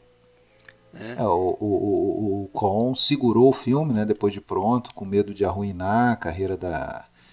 da da Rita Hayworth. Da, da, Rita, né? Principalmente por causa daquela invenção do El de, de cortar o cabelo dela e platinar. É. Ficou puto da, da vida o Harry Con com isso. Sei né? vocês, mas eu tenho uma impressão quando eu vejo esse filme, fica muito claro para mim a relação conflituosa dos dois, sabe? Parece que tem uma uma coisa como de ódio. Ó, isso, ódio e amor ao mesmo tempo ali, como casal mesmo, sabe? O Els retrata ela em momentos como uma mulher glamurosa, espetacular, mas em outros como uma mulher barata, falsa. Ele, eles estavam separados, né? Eles estavam separados já, apesar de, de, de casados ainda no papel, e, e ela meio que se ofereceu pro Con lá colocar ela nesse filme, porque ela queria ter uma oportunidade de se reconciliar com, com Orson. É, foi uma tentativa dela de, de levantar o, o casamento já tinha acabado, né? Acabou de vez oficialmente aí depois do, do filme, né? Final de 47, depois das filmagens. É, o Harry Con, o Orson Welles diz umas paradas, né? Diz que o, o, o Harry Con ele chegou a botar escuta no, no escritório do Orson Welles, lá dentro da Columbia, para escutar o que, que ele estava tramando, o que, que ele estava pensando fazer com o filme. Né? E o Orson Welles, quando descobre que o, o escritório dele está lá microfonado, ele começa a entrar no, no escritório falando assim: Este é mais uma apresentação do Mercury Theatre, sejam bem-vindos, não sei o que, entendeu? Como se estivesse narrando para as pessoas que estavam escutando ele ali, né? Então, mais uma trollada dele, né? Esse é mais um filme mutilado, né? Apesar de não ser tão falada a mutilação dele como é falada a do Soberba, mas ele. É, até maior, né? Maior, é. Foi. tira uma hora de filme ali. Exatamente, tirou uma hora de filme. É, mutilou e. Agora, eu acho, sinceramente, que. Eu, eu gosto muito da Numa de Xangai, tá? Já vi diversas e diversas vezes é um filme um pouco confuso na trama e tal. O que, porra, nesse tipo de filme eu acho que.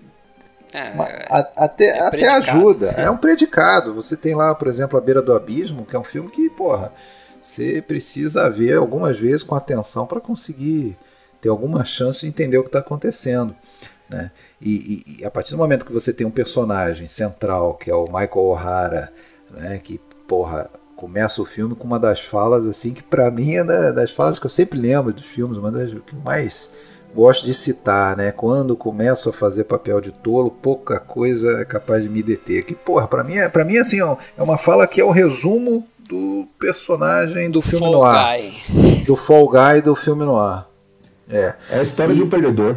E você tem um é. cara que ele é ele ele tem os seus predicados e tal, mas porra, é um cara burro no sentido assim, é um cara tolo, é um cara que, que cai fácil é, em vários momentos no filme, não faz per as perguntas básicas que ele deveria fazer em algumas situações ali, e, e, e ele vai ladeira abaixo, né? Ele, é, ele vai, mas então... ele é o cara que se safa, né? Pra gente dar um spoiler aí. Pois é. E, apesar da, da, da burrice dele, de ser um cara meio bobão, ele é o cara que, pelo menos, sai em pé dessa história toda, né? Sai andando. Sai em pé, mas você percebe que aquilo vai continuar para sempre é, é, perseguindo ele como um fantasma. Ele fala, né? né? Ele fala isso, a fala final. Ele diz né? que vai tentar, vai tentar esquecer a, a Elsa, né? Bannister, e vai tentar crescer, que é a única forma de evitar de fazer mais besteira, né? Vai envelhecer. Mas é, eu também acho um filmão, cara. Um dos meus preferidos do Orson Welles. Eu acho que tem muito da marca dele, né, da forma dele de filmar, né, com essas angulações diferentes, com, com cenas. É, é, Os diálogos sobrepostos, que é a marca. Desenhadas, né? isso, o diálogo também, narração também muito bem feito, como você falou. Mas essa coisa de você pegar umas, umas, uma cena que é, um diretor comum mediano faria num plano e contraplano bobo, ele faz coisas como, por exemplo, aquela cena do precipício, onde o personagem lá do. Qual é o nome dele? Do, do, do, do Bannister? Não, não, não é o não, Bannister. Não, não é o não, Bannister. Desculpa, eu, eu sei que você está falando, mas eu É o outro lá, o, o Grisby. O Grisby, Grisby vai contratar ele para matá-lo, né? Para fingir um, um, assassinato ali para ele poder fugir. E aquela coisa está acontecendo meio que na, na beira de um abismo ali. E a câmera está angulada assim para cima, mostrando eles em close. Então tem você muito já acha que vai acontecer a morte filme, ali, né? É, você acha que você, a, a, cena é tensa porque os caras estão perto do, do, do abismo e a forma como ele filma ali enquadrando os dois em close, só com o abismo no fundo, dá a impressão que eles estão suspensos ali. Qualquer hora alguém vai cair ali, né? A cena do aquário é excepcional, né? Que ele usa aqueles peixes e aqueles vidros que distorcem, aumentam os peixes para causar uma tensão também. Que por sua vez eu acho que já meio que ecoa a conversa, a historinha do tuba, dos tubarões, né? Totalmente, né? que, que ele ouviu em Fortaleza. Ele ouviu em Fortaleza. Em Fortaleza, isso, é. exatamente. E, Interessante. E que é o resumo do filme, né? Tubarão comendo tubarão. É. Não se salva ninguém, né? Praticamente. É. E a sala okay. dos espelhos, né, meus amigos? É, não, aquela, aquela sequência dos espelhos ali. Aquilo era para ter sido muito maior, né?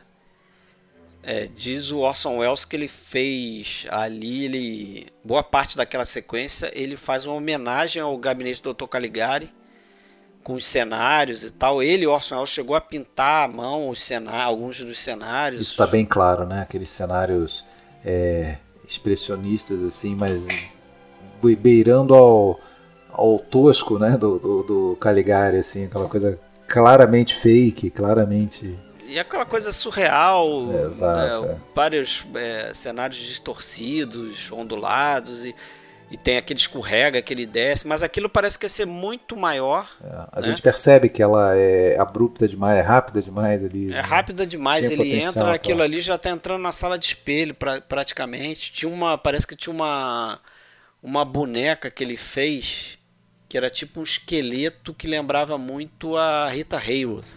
Mas era um, tem uma foto disso que é um, um esqueleto esquisito, só com os dentes, uma caveira estranha. Isso eles cortaram do filme, né? É, essa cena final, ela é muito imitada, né? A, Tango e Cash. Homem, é, Tango e Cash é um dos filmes muito homenageada, né? Eu, eu citei também lá no nosso grupo o final do filme do Bruce Lee, Operação Dragão, que tem uma cena de luta também no espelho ali. É, esse, essa cena, ela é uma das, das controvérsias do filme por conta da trilha sonora também.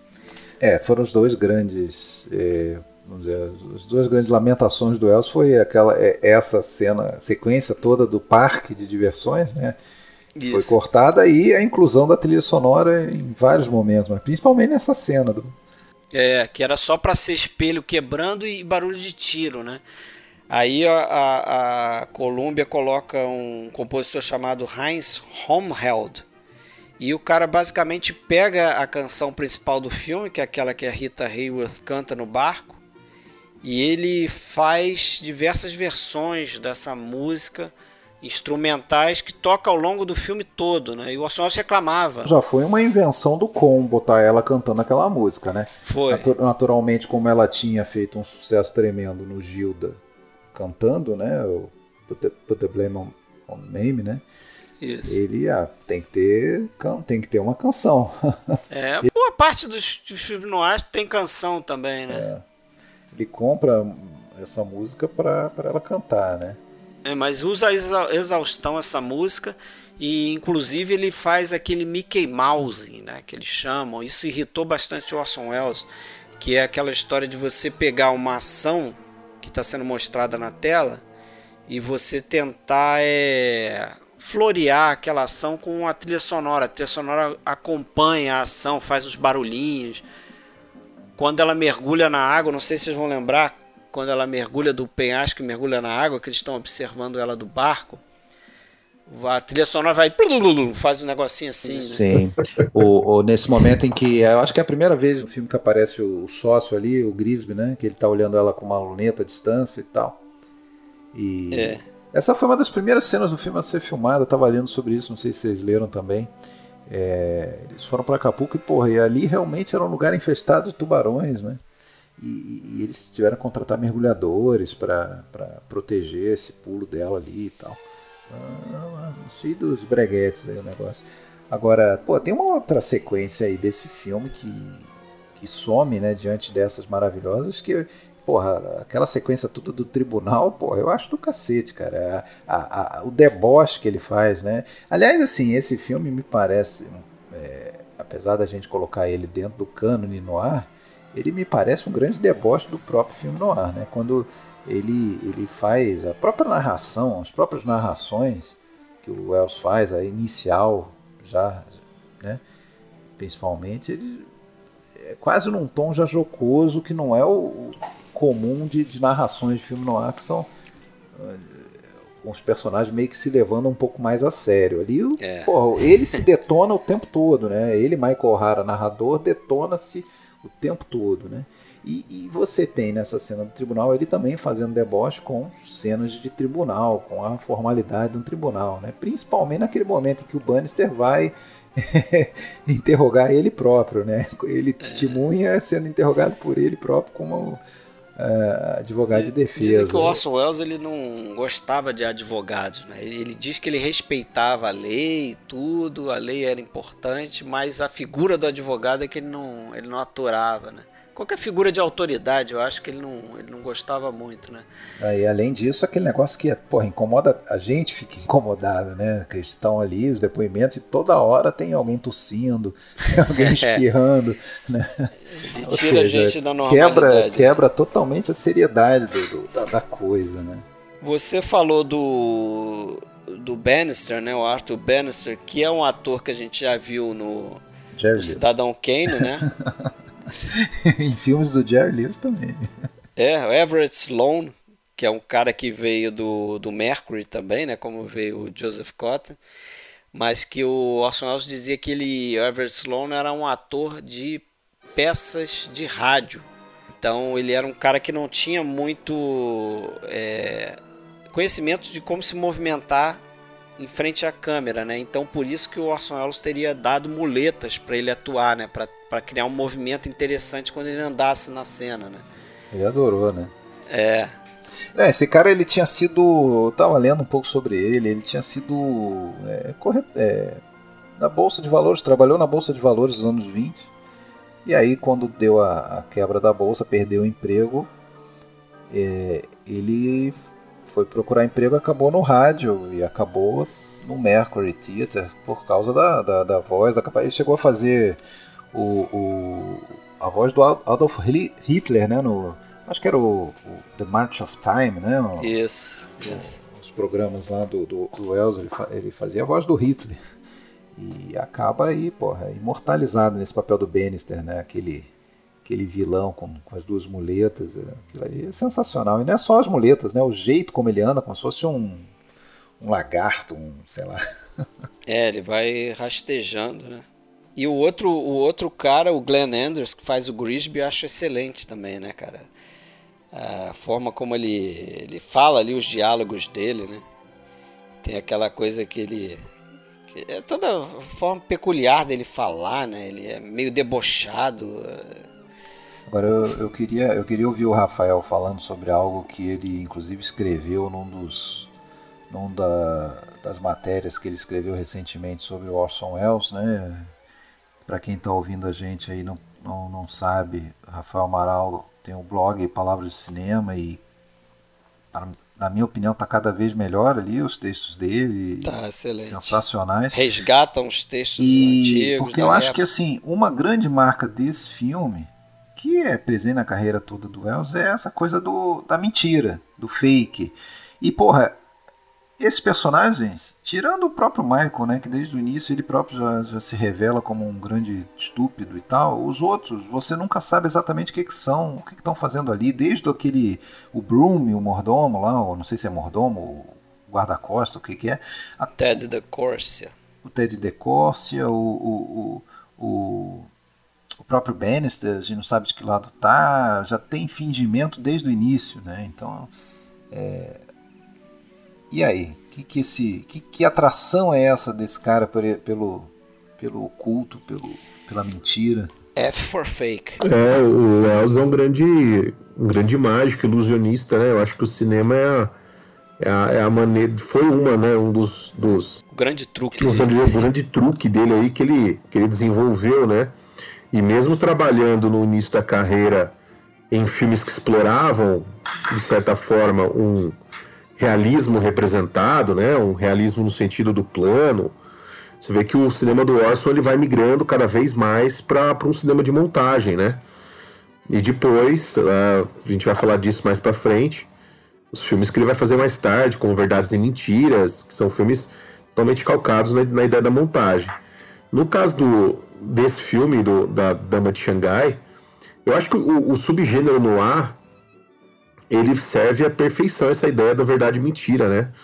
Ele vai casar à perfeição essa essa coisa do Wells, do deboche do Wells.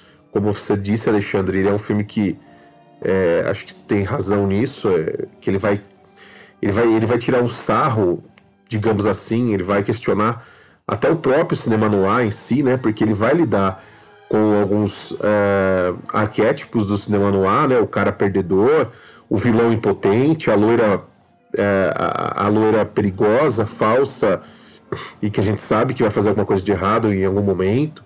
Então são todas essas questões que eu acho que reforça mesmo essa, essa ideia de um, de um cinema que fala do, da, da grande mentira, né? E é interessante que ele está fazendo essa releitura do cinema noir. Muita gente não sabe, mas ele, Orson Welles, ele durante um tempo ele sobreviveu escrevendo justamente é, essas romances pulp, né, que eles chamam, esses pulp é, fiction, né, que eles chamam, que são essas historinhas policiais, né, que foram um dos braços de criação do, do filme noir, né? Esses autores como Raymond Chandler, Dashiell Hammett, eles escreviam esse tipo de, de novelas, né? E o Orson Welles escreveu um pouco disso também. Ele dizia que escreveu para é, revistas ruins, né?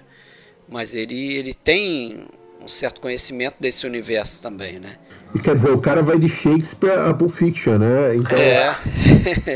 Cobre os. É isso, altas artes e baixas. É. Uma, re... uma referência que eu não sei se, se é por, por eu gostar tanto do, do Aventura na Martinica, mas ele, na hora que ensina a Elsa a usar a arma, ah, me lembra do é, Put Your Lips também. Together and Blow. É, é muito. Só, é, é só eu não sei como é, eu não sei como fazer. Ah, então é muito simples, é só você apertar o gatilho. Apertar o gatilho. É, lembrei disso também, fiz essa conexão. Mas vamos para o próximo ano e para o próximo filme? Vamos, só, só eu acho importante para fazer o link com o próximo filme é que, mais uma vez, estúdio, produtor, termina uma história putz da vida com, com Orson Welles, né? Porque o filme, apesar do, das modificações foi um grande fracasso, foi uma tragédia mesmo, né? É, e junto com o Macbeth é o filme que vão ajudar a banir ele dos Estados Unidos. Ele, ele o Con faz questão de, de detonar o Orson Welles publicamente, de falar para todo mundo, olha, esse cara aí é, é, esse cara aí não, não, não, não, não, não dá para confiar não e tal. E a gente não falou do Errol Flynn, né? Ah, do barco do Errol Flynn? O Errol Flynn tá no filme, hein? É. Procurem, procurem Errol Flynn. E o, barco, e o barco dele tá no dele, filme, é, com certeza. Dele. Agora é engraçado que a gente só fica vendo assim, ah não, Errol Flynn, o barco do Errol Flynn parece que era na camaradagem, mas não era não, estavam pagando uma diária lá para usar o barco do Errol Flynn. Ah, é. Nada de graça. É, um almoço grátis. fire burn and cauldron bubble, pouring cow's blood that has eaten her nine pharaoh. Grease! That's sweating from the murderer's gibbet, thrown to the flame. Finger! A birth strangled babe. Ditch delivered by a drap. Make the cruel thick and suave. Like a hell broth, boil and bubble. Or a charm of powerful trouble. Mas o Macbeth, então, né? Filme de 48, lançado em 48, né? Que ele faz num esquema assim de baixíssimo orçamento, né? Ele convence o, o cabeça da Republic Pictures, que era um, um estúdio menor ali dentro de Hollywood, né? Fazia muito westerns e tal. Ele convence a fazer essa peça, adaptar essa peça de Shakespeare. É, Três semanas três semanas ali, dizem que 23 dias, né? Exatamente. Ele, ele filma a peça utilizando um, set que era muito utilizado para os westerns da Republic. E, e, ele faz um trabalho aqui de direção de arte, eu acho muito interessante, cara. É o que mais me chama a atenção nesse filme, porque ele ele cria cenários que são propositalmente falsos, como numa peça de teatro. Você vai numa peça de teatro você vê que aquela, né, que aquela parede de repente é feita de papelão com, né, com outra armengação qualquer. Mas ele não cai no, no erro de fazer uma mise-en-scène teatral, né? de cair num teatro filmado. Né? Muito pelo contrário, ele cria muita estilização no, no filme, ao longo do filme todo. Esse é o tipo de filme que a gente pode dizer que é um filme barroco, né? É um filme é. pesado, né, visualmente falando, cheio de contrastes, e é isso mesmo, é, é você vê, você, você enxerga a, a, ao mesmo tempo a fragilidade do cenário, só que você percebe como o Wells usa isso a favor, né? É como ele consegue tirar o máximo do mínimo. É minimalista o cenário. Você vê a pobreza da coisa, mas você percebe que ele consegue transformar aquilo em algo é, interessante. Pô, esse filme, cara, para mim ele mostra o, quanto que é rico também o, o texto do, do, do, do, Shakespeare. Por quê? É, ou, ou, melhor, a, a, própria peça. Que, pô, que é uma. Eu não sou nenhum versado, mas eu, por acaso, Macbeth eu li e eu acho que eu li também o Rei Lear. também. Eu li o Macbeth é. muitos anos atrás, na adolescência. Eu, eu, li, eu li o Otelo também. E, e, e, li o Rei Lear. E, porra, cara, é, apesar de toda a, a, a forma, da linguagem, muitas vezes difícil e tal. É, o que fica mesmo, porra, é, é, é, são, são as coisas básicas, né?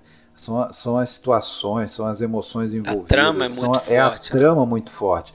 E aí o cara dá uma leitura totalmente diferente, que inclusive muito puristas de Shakespeare odeiam as adaptações do Wells por causa disso, porque ele parte do texto básico mas ele consegue botar a essência da peça num outro contexto, numa outra coisa, de certa forma, tanto como o Kurosawa fez, né? Afinal de contas, o Kurosawa adapta para uma realidade totalmente diferente do Japão Kurosawa feudal. tinha uma tarará, desculpa tarará. melhor, talvez, é. para fazer isso. Pois é, mas o, o eu, eu adoro, tá? Eu, eu concordo o que, por exemplo, se for para comparar Trono Machado de Sangue, eu, eu, eu acho mais filme.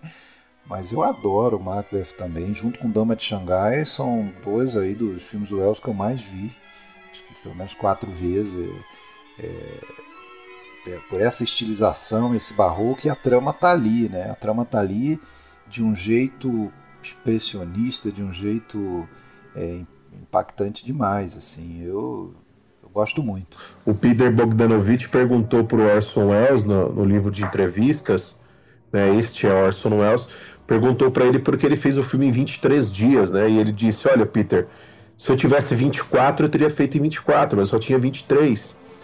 E, né, e, e ele diz que desses 23, ele teve 21 dias para fazer a chamada fotografia principal, que eu acredito que abarcava mais as, a, as imagens com volume com que você precisava mostrar um volume maior de cenário e tal, com mais multidão, com mais pessoas, e depois é, mais dois dias para você fazer outras imagens que você fosse acrescentar. O, Bogdanovich não se tornou assim um top director eh, eh, porque não quis, né? Porque pô, o cara bebeu na fonte ali conversando para fazer livros sobre o John Ford e o Orson Welles, só isso. É, tava bem de, de professor, né? Aparece como ator no filme é, o, o, The Other Side of the Wind, né? O outro lado do vento, é. que foi lançado há pouco tempo. Isso, foi Agora, a, a, historinha engraçada que eu li sobre o, a, as filmagens do, do Macbeth, tem várias, né? Mas uma delas é que a filha do, do Orson Welles foi visitar o set um dia e aquela coisa de criança, né? Foi saiu curiosa para olhar o que, que, tinha na outra sala, em outro lugar. Aí, porra, tinha um outro lugar ali que eles estavam filmando um western lá no, no estúdio. Ela voltou e perguntou ao pai: por que, que você não faz filmes interessantes que nem aqui? pois é, porque o, o Macbeth é, ele é bastante sombrio, né? É uma história bastante sombria, uma história bastante pesada, como o Rafael falou. Eu acho que essa estilização que ele faz com a ajuda do, do, do, câmera que era bastante subestimado ali na época em Hollywood, que é o diretor de fotografia do Psicose, inclusive, o John L. Russell. É, ele, junto com esse cenário que, como eu disse, é meio propositalmente pobre também, porque o orçamento era baixo, eles criam imagens excepcionais, assim, né? É, com muito uso de, de zona escura no quadro, né? Silhuetas e é, e essa é. coisa de, da figura, da, é, determinadas figuras preencherem a tela quase toda. Assim, quase coisa... toda, por exemplo, o, e às vezes preencher em, em, silhueta completa ali. Por exemplo, as bruxas, a gente nunca vê o rosto das bruxas, né?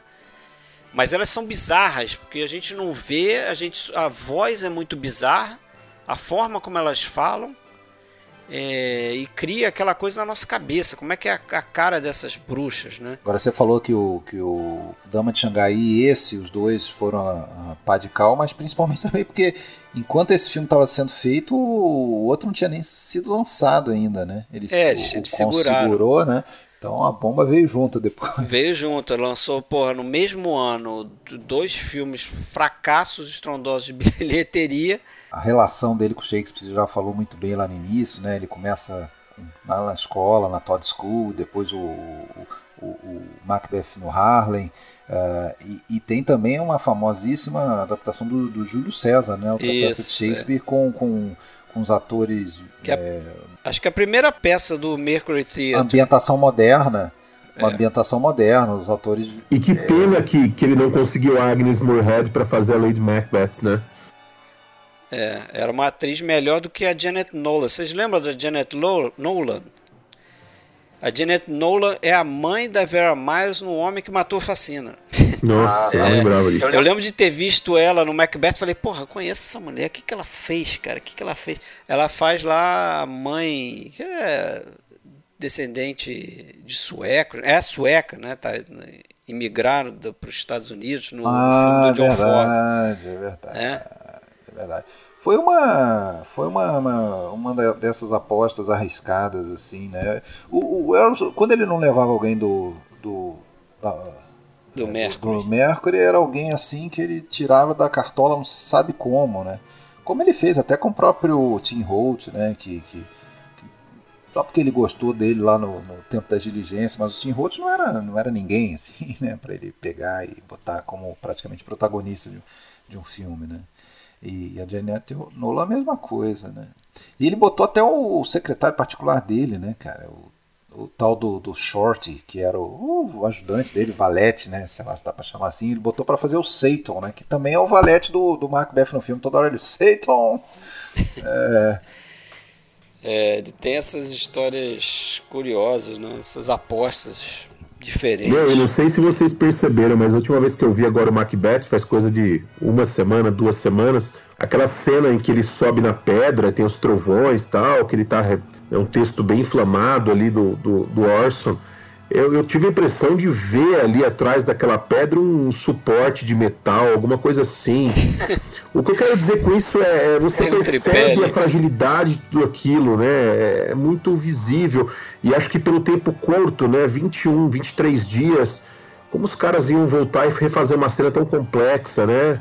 É. E eu acho que algumas coisas passaram, né? Ele me parece, apesar de ser um filme muito bom, em momentos ele me parece um filme bem truncado, assim. Eu né? me. Eu, eu, eu, o que eu consegui ler como estudo para fazer esse episódio foi um livrinho é, de, de dois caras, Duncan e Fitzgerald. Duncan parece até personagem do, do Macbeth, o, nome, o sobrenome do, do autores. E é, é um livrinho de 2000 que analisa filme a filme. E, não, e, e ele, ele, no final, ele de cada filme ele coloca assim, poucas linhas, assim, a conclusão, veredito, nosso veredito, ele chama de veredito. Aí ele fala, é, é um bom filme e tal, mas foi um filme, não dá para esquecer que foi um filme filmado em 23 dias. E isso fica aparente. Fica. Mas eu aparente. acho que, que uma das coisas que o Orson Welles deve ter gostado de produzir esse filme é que ele, Orson Welles, ele tinha uma frase icônica, e ele fala até isso nesse último filme que Netflix editou, O Outro Lado do Vento, que ele fala que para ele o papel do diretor é, presidir sobre os acidentes. Né? Então, o diretor, para ele, o bacana de dirigir para ele é justamente deixar os acidentes acontecerem e ele ter que criar soluções para resolver aquilo. Eu acho que esse filme aqui é ótimo para fazer isso, porque justamente com baixo orçamento que você tem os desafios, né? E o Orson Welles depois, só para concluir, ele vai contar uma história que parece paradoxal. Lá pro fim da vida, ele dá uma entrevista que ele fala o seguinte: é, por incrível que pareça, era melhor para mim é, fazer meus filmes dentro dos grandes estúdios. Exatamente. É. Porque ele, quando se associa a, aos, aos, produtores independentes, o produtor independente às vezes ele só tem um filme para fazer no ano para ganhar dinheiro. Então, pô, aquele filme é a vida do produtor independente. Enquanto num grande estúdio, os caras lançam 40, 50 filmes. perder dinheiro. Exatamente. O cara faz 40 filmes comerciais e aí ele bota um dinheirinho lá pro Orson Welles fazer o filme de arte dele, entendeu? É, o problema é que o Elson, né, ele estourava o orçamento lá na época do. É, do o problema é que o, que é, o produtor não achava caro. legal fazer filme com ele, é. né? Agora, o, há quem diga que é uma versão quase de terror do, do, do Macbeth, né? Versão terror do Macbeth. Eu acho um filme de terror, cara. Esse filme para mim é um filme de terror. É, e eu queria destacar isso, aqui também. Visualmente. É, eu queria destacar aquela sequência do. Da, do, do, jantar ali que acaba ocorrendo, aquilo ali é espetacular, né? Fantasma? Do, do fantasma, isso, da, daquela da mesa ali onde eles vão jantar tal. Fantasma do banco. Exatamente. Eu acho que aquilo ali é um dos.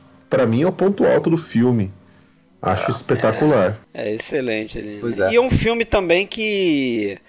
É, parece que só foi montado da forma próxima que o Wells queria na década de 80, né? Eles, esse filme passou um bom tempo montado como o estúdio queria lá. E em, na década de 80 restauraram o filme próximo da versão idealizada pelo Wells e aí que o filme começou a, a ganhar mais fama né, entre os, os cinéfilos. Visualmente esse filme também me lembra e, e, também no tema eu acho que eu acho que o Wells aproveitou um pouco assim do, do, do, do da essência do Ivan Terrível do Eisenstein assim, que é bem a coisa da loucura do poder, né? Aquela aquela busca do poder a todo custo e depois a loucura que isso causa, né? A loucura do poder, a derrocada. E... Eu, eu acho que, apesar de não ser o caso do filme do Einstein, mas eu acho que o Wells fez um filme praticamente expressionista, na minha opinião. Ele fez um filme com um visual extremamente expressionista. Pois é, boa parte dos filmes dele nesse período inicial são muito influenciados, né? É. Agora é interessante, sim, né? Como é que ele essa essa mescla do teatro mesmo, né? Ele ele já em 47 ele, ele vai para um festival de teatro em Salt Lake City. Ele leva os principais atores já, já escalados para o filme para encenar a peça. Eles encenam acho que seis noites a, o Macbeth lá, inclusive ele ensaiou para o filme. É, ele já ele já testa figurino, já testa objetos de cena que seriam usados no filme, então tudo já para agilizar o, processo é, mesmo da ele muito esperto, né, cara? Não tinha aquela história do. que a gente contou quando a gente fez a marca da maldade, que é, tinha um, um, uma sequência que ia durar três dias no cronograma. Aí ele não contou para ninguém, mas ele ensaiou quase que o dia inteiro, o primeiro dia. No final do dia ele fez um plano de sequência, resolveu a sequência toda, ganhou dois dias no cronograma, né? Então ele era um cara muito astuto nesse sentido. A questão é que ele meio que se desinteressou. Eu acho que o clima para ele não estava muito bom, tanto por causa dessa má fama dele, como também pela questão da estavam começando aquelas audiências lá do, do senador McCarthy, né, da caça às bruxas, e é. o Orson Welles ele sentiu que ia chegar nele também o negócio. O bicho então ele já estava meio com vontade de vazar para a Europa. Ele no final das filmagens do Macbeth ele meio que se desinteressa e nesse caso a, se ele não teve é, plenitude no corte aí foi mais até por falta de interesse dele próprio que que já inclusive foi para Itália fazer aquele Black Magic, né? Que você até passou pra gente o link para olhar, né? É, deixa eu falar um pouquinho desse filme aí que chama no Brasil Memórias de um Médico, né? Eu acho importante ele pelo que vem a seguir, que é o Otelo, né? Que é o primeiro filme que ele vai fazer. É, não, deixa eu só falar que ele aproveita quando ele vai fazer esse filme para também começar, porque ele já tinha também a vontade de já fazer o Otelo, então ele aproveita que vai na Itália fazer esse filme já vai atrás de produtor e de locações pro pro Otelo. Né? Vocês não citaram também que é, desculpa, ainda pra gente encerrar o Macbeth aqui, que ele tirou o filme de competição quando estava competindo com o Hamlet do Olivier, né? É, eu não me lembro qual festival que foi, se foi Veneza, o Cannes, que o, ele não ele não quis, ele no, fim, no, no último momento ele tirou o Macbeth de competição porque o, o Olivier estava concorrendo com o Hamlet e o, o Olivier com uma produção gigante, né, com o Hamlet do Olivier e tal. E ele, de última hora, decidiu tirar o Macbeth da competição. E tem o padre, né, nesse filme que ninguém ninguém comentou, que no filme tem um padre que não existe na, na, peça do Shakespeare, né? Que na verdade ele, o padre do, do Wells ali, ele, que é o Alan Lapierre, que é o, o Alfred do Batman, né? o Fario, o mordomo do, da série do Batman, ele condensa vários personagens, assim, fazendo meio que um contraponto entre toda aquela coisa pagã, assim, do, do das bruxas e tal, e a, e a, e a, moral católica, a moral, vamos dizer, religiosa, né, protestante, sei lá, mas, enfim, a moral, é, do, vamos dizer, do lado do bem, né, representaria, enquanto que as bruxas e aquilo que está se apoderando da, daquele casal, principalmente, né, é, a, é, é o lado do paganismo, aquela coisa toda. Mas segue é. lá então, Black Magic. Vamos lá, o Black Magic, que também parece que chamou Cagliostro, que é o personagem que ele faz, né? Eu vi esse filme, um filme bem esquisitinho, né? E parece que ele dirigiu parte desse filme. É, mas a direção, o crédito de direção de um cara chamado Gregory Ratoff. É, mas é importante porque Primeiro que o Orson Welles diz que foi o filme que ele mais se divertiu fazendo, né? De novo aquela questão do ilusionismo do mágico, né? Ele interpreta um cigano que é um hipnotizador, é um cara meio charlatão e tal. E então assim tem a ver com a personagem dele, né? Vida real do Orson Welles. E é, é, é esse filme aqui que um produtor italiano, o tal do Commandatore escaleira que chama o Orson Welles, depois de ver esse filme, chama o Orson Welles para o projeto do Otelo, né? Porque parece que o Orson Welles entrou para fazer o Otelo é, como ator a princípio, né? Ele, ele, interpretaria o Otelo porque o cara viu ele interpretando um cigano com cabelo encaracolado, não sei o que, falou: bom, a gente bota uma maquiagem em você, você vai interpretar o Otelo que é um personagem negro, né? There was once in Venice a Moor or fellow, who, for his merits in the affairs of war, was held in great esteem. It happened that he fell in love with a young and noble lady called Desdemona, who, drawn by his virtue, became equally enamored of him. O Escaleira foi mais um estúdio, pessoas assim que encontraram a e não se associar com elas, né? Era um estúdio italiano já de, de 38 e também com uma certa má fama porque foi é, apoiado pelo, pelo fascismo e tal, era simpático ao, ao, ao, Mussolini. E por essa época, justamente ali em 1950, eles resolveram meio que mudar o, O negócio dele deixou de ser propriamente um estúdio, assim, que produzia filmes, para ser distribuidor de filmes. Né? Então botou uma grana no, no Otelo ali. Né? É, várias pessoas botaram grana no Otelo, né? Tem e o, fechou. O, o, é, se deu mal. O Daryl F. Zanner, que também da Fox chegou a emprestar dinheiro para Orson Welles, né? Foi um filme que ele fez em quatro anos. Né? Mais uma produção complicadíssima que ele tinha que ficar arrumando dinheiro para continuar com o filme, né? Tem até uma. É, ele vai filmar o Terceiro Homem, ele pausa o trabalho do, do hotel e vai para filmar o Terceiro Homem. Para ganhar dinheiro. Para ganhar dinheiro, né? E levar pro Otelo, né? Um projeto bem pessoal, assim, na raça totalmente, né? Tem um livro do, do ator que faz o Iago, o Michael McLeamore, ele conta, inclusive, passagens assim dele ficar esperando o Orson Welles numa determinada locação, o pessoal lá para filmar e o Orson Welles não chega porque ele estava terminando de fazer um bico não sei aonde para poder ganhar dinheiro para dar sequência na filmagem.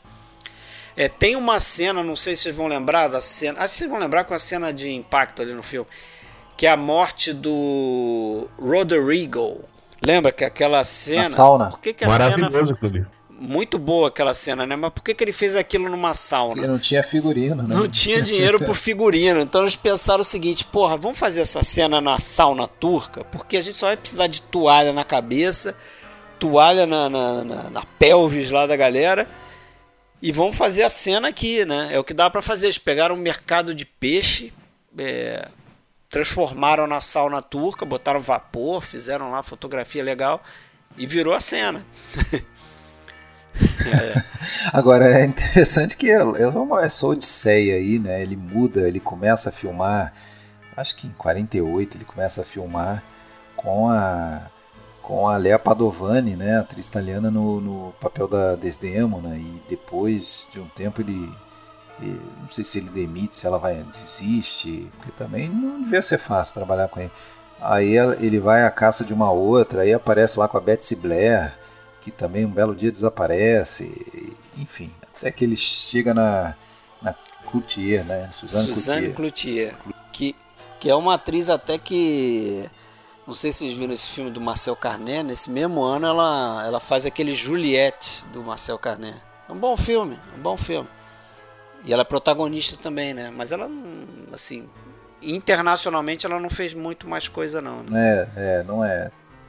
Mas é uma atriz que casa muito com o personagem ali, né? Porque eu, pelo menos assim, ela é muito bonita e tal, e ela tem uma, uma pureza que a gente fica mais é, mais bolado com essa questão do ciúme do Antio do Otelo quando acontece. É uma figura até angelical, né? Ela é uma figura é... intocada, né?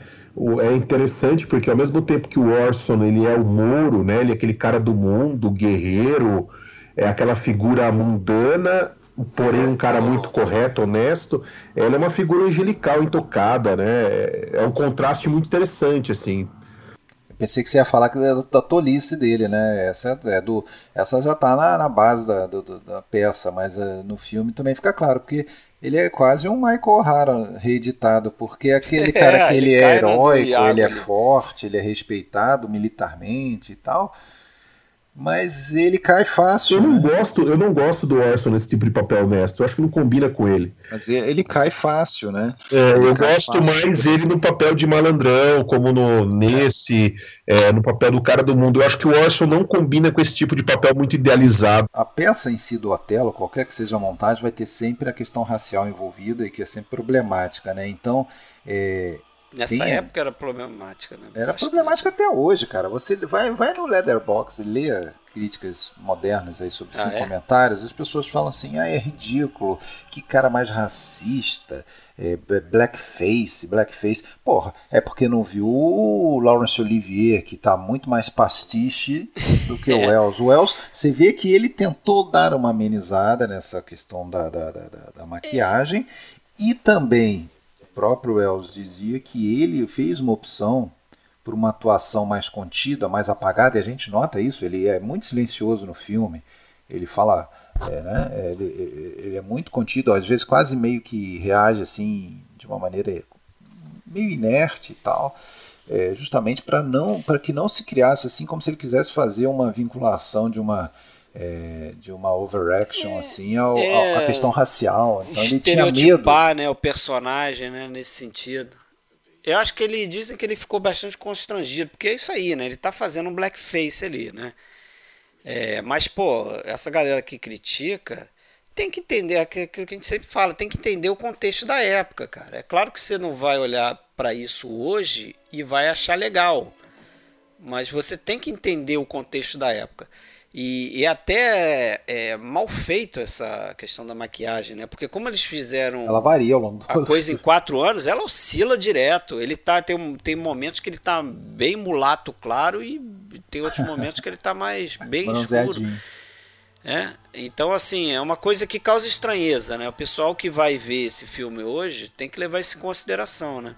Pô, eu acho que uma escolha muito boa que ele fez, em termos de atores, já quem tá falando, eu acho que uma escolha muito boa que ele fez foi trazer os dois é, grandes lá, amigos esse. dele, ou pessoas que deram né, o primeiro emprego para ele de ator lá no Gates Theater, que foi o Michael, né? McLemore e o, e, o, e o outro ali, né? Já, Hilton Edwards. Hilton Edwards. Ele trouxe principalmente o o Michael, né, que faz o Iago, porra, o cara é sensacional. É, isso que eu ia falar. Ele consegue pode, passar gente... muito bem essa. Ele consegue passar dele, muito né? bem essa visão do de como o Wells interpreta o Iago, né? Que a motivação do Iago, se não ficou muito claro na peça e tal, ele deixa uma coisa totalmente um subtexto assim homoerótico ali de um cara que um talvez, cara que é impotente, né? É, e que está enciumado um pouco pela, pelo sucesso do, do é engraçado, né? Que na verdade a gente tem um confronto assim de duas personalidades meio fracas, assim, né? Tem um, dois caras meio complexos de, de, de, de, inferioridade, né? Esse aí que arma toda uma trama porque se sente inferiorizado e o, e o, o Otelo também ele se deixa agarrar, até, né? É, talvez por, pela questão racial, né? Porque ele sabe que, querendo ou não, ele é sempre um forasteiro ali em Veneza, né? Ele é um mouro que está tomando conta da cidade ali, mas não é dali, né? Então é como se, pô, ele é convencido de que aquela mulher angelical e linda, como vocês falaram, ele não, não realmente não poderia amar aquele ele que era um, um, um, cara de outra de outra raça, de outro povo, né? Que certamente ela está apaixonada por um Vou fazer uma pergunta para vocês. Vocês acham que o personagem do Iago, que eu até ia falar assim, é, é a gente pode até debater se não é realmente o personagem do filme principal, né? O Otelo é mais secundário, pelo menos no filme, na peça, não sei. É, mas vocês acham que a questão do Iago é um ciúme em relação ao Otelo, né? Por conta da impotência dele, Iago, porque parece que o Orson Welles deixa claro que o personagem que ele faz pro Iago é de um cara impotente. Então ele teria ciúmes da condição do, do, do Otelo, que é um negro com uma mulher é, branca, é um forasteiro que conquistou uma mulher que é, como o Rafael falou, angelical, não sei o que. Ou se é uma questão realmente homoerótica ali. O ciúme dele é em relação ao Otelo né? Ele queria ter o Otelo e não pode. Entendeu? O que, que vocês acham? Tem esse debate ou para vocês ficar claro? Não, eu, eu tenho essa dúvida também. Eu não, para mim não fica claro. Para mim não fica claro. Porque parece que no, no Otelo do Olivier a coisa era mais clara, que era uma questão, uma relação é, homossexual ali. Dá pra cravar nenhuma das cravar, duas né? com toda certeza. Acho que fica essa, esse lado dúbio também. Até porque o, o Iago dele é muito efeminado, né? O Iago é, eu não sei, ele é efeminado, mas também tem essa coisa da inveja muito forte ali, né? É, fica difícil de saber, né? É.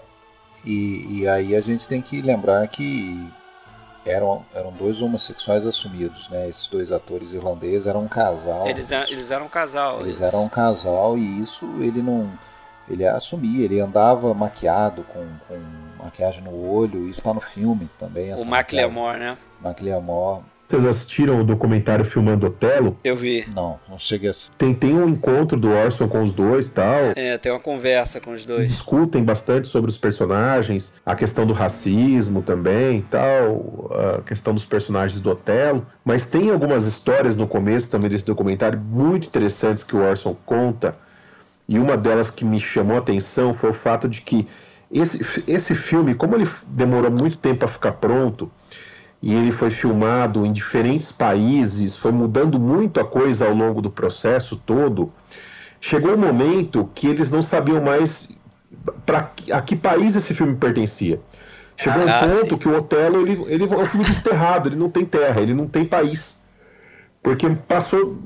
É, foi mudando tanto, tanto, tanto que não tinha mais. É, assim, basicamente eles filmaram é, Itália e Marrocos, né? Mas são várias cidades no Marrocos, várias cidades na Itália, então o negócio é uma, é uma confusão mesmo, mas segue a tua história que eu conheço, é, é legal. O, o, a questão é que quando esse filme foi para Cannes e ganhou o prêmio de Cannes, o prêmio principal, na época não era Palma de Ouro, na época acho que era Grande Prêmio do festival. Isso. O diretor do Festival de Cannes na ocasião, ele sabia que o filme do Wells era o vencedor, mas ele não podia contar pro Wells antes de ter a cerimônia. E aí ele foi até no quarto, ele começou a perguntar para um monte de gente qual que era o hino do Marrocos, como que era o hino do Marrocos, porque quando você dava o prêmio em Cannes, você tocava um hino. Aí que ele descobriu, né? E ele não sabia, ele perguntou para todo mundo no festival qual que era o hino do Marrocos, ninguém sabia. Aí ele falou: não, não tem jeito, eu vou ter que perguntar pro Orson, né? Que talvez seja a única pessoa que saiba. E ele foi no quarto de hotel onde o Orson estava e falou: Orson, você sabe qual que é o hino do Marrocos? E aí que o Orson, o Orson descobriu com antecedência que ele ia ganhar o festival. É, mas o fato é que eu nem o Orson sabia qual era o hino do Marrocos, e aí eles improvisaram uma outra música quando o filme ganhou lá tal.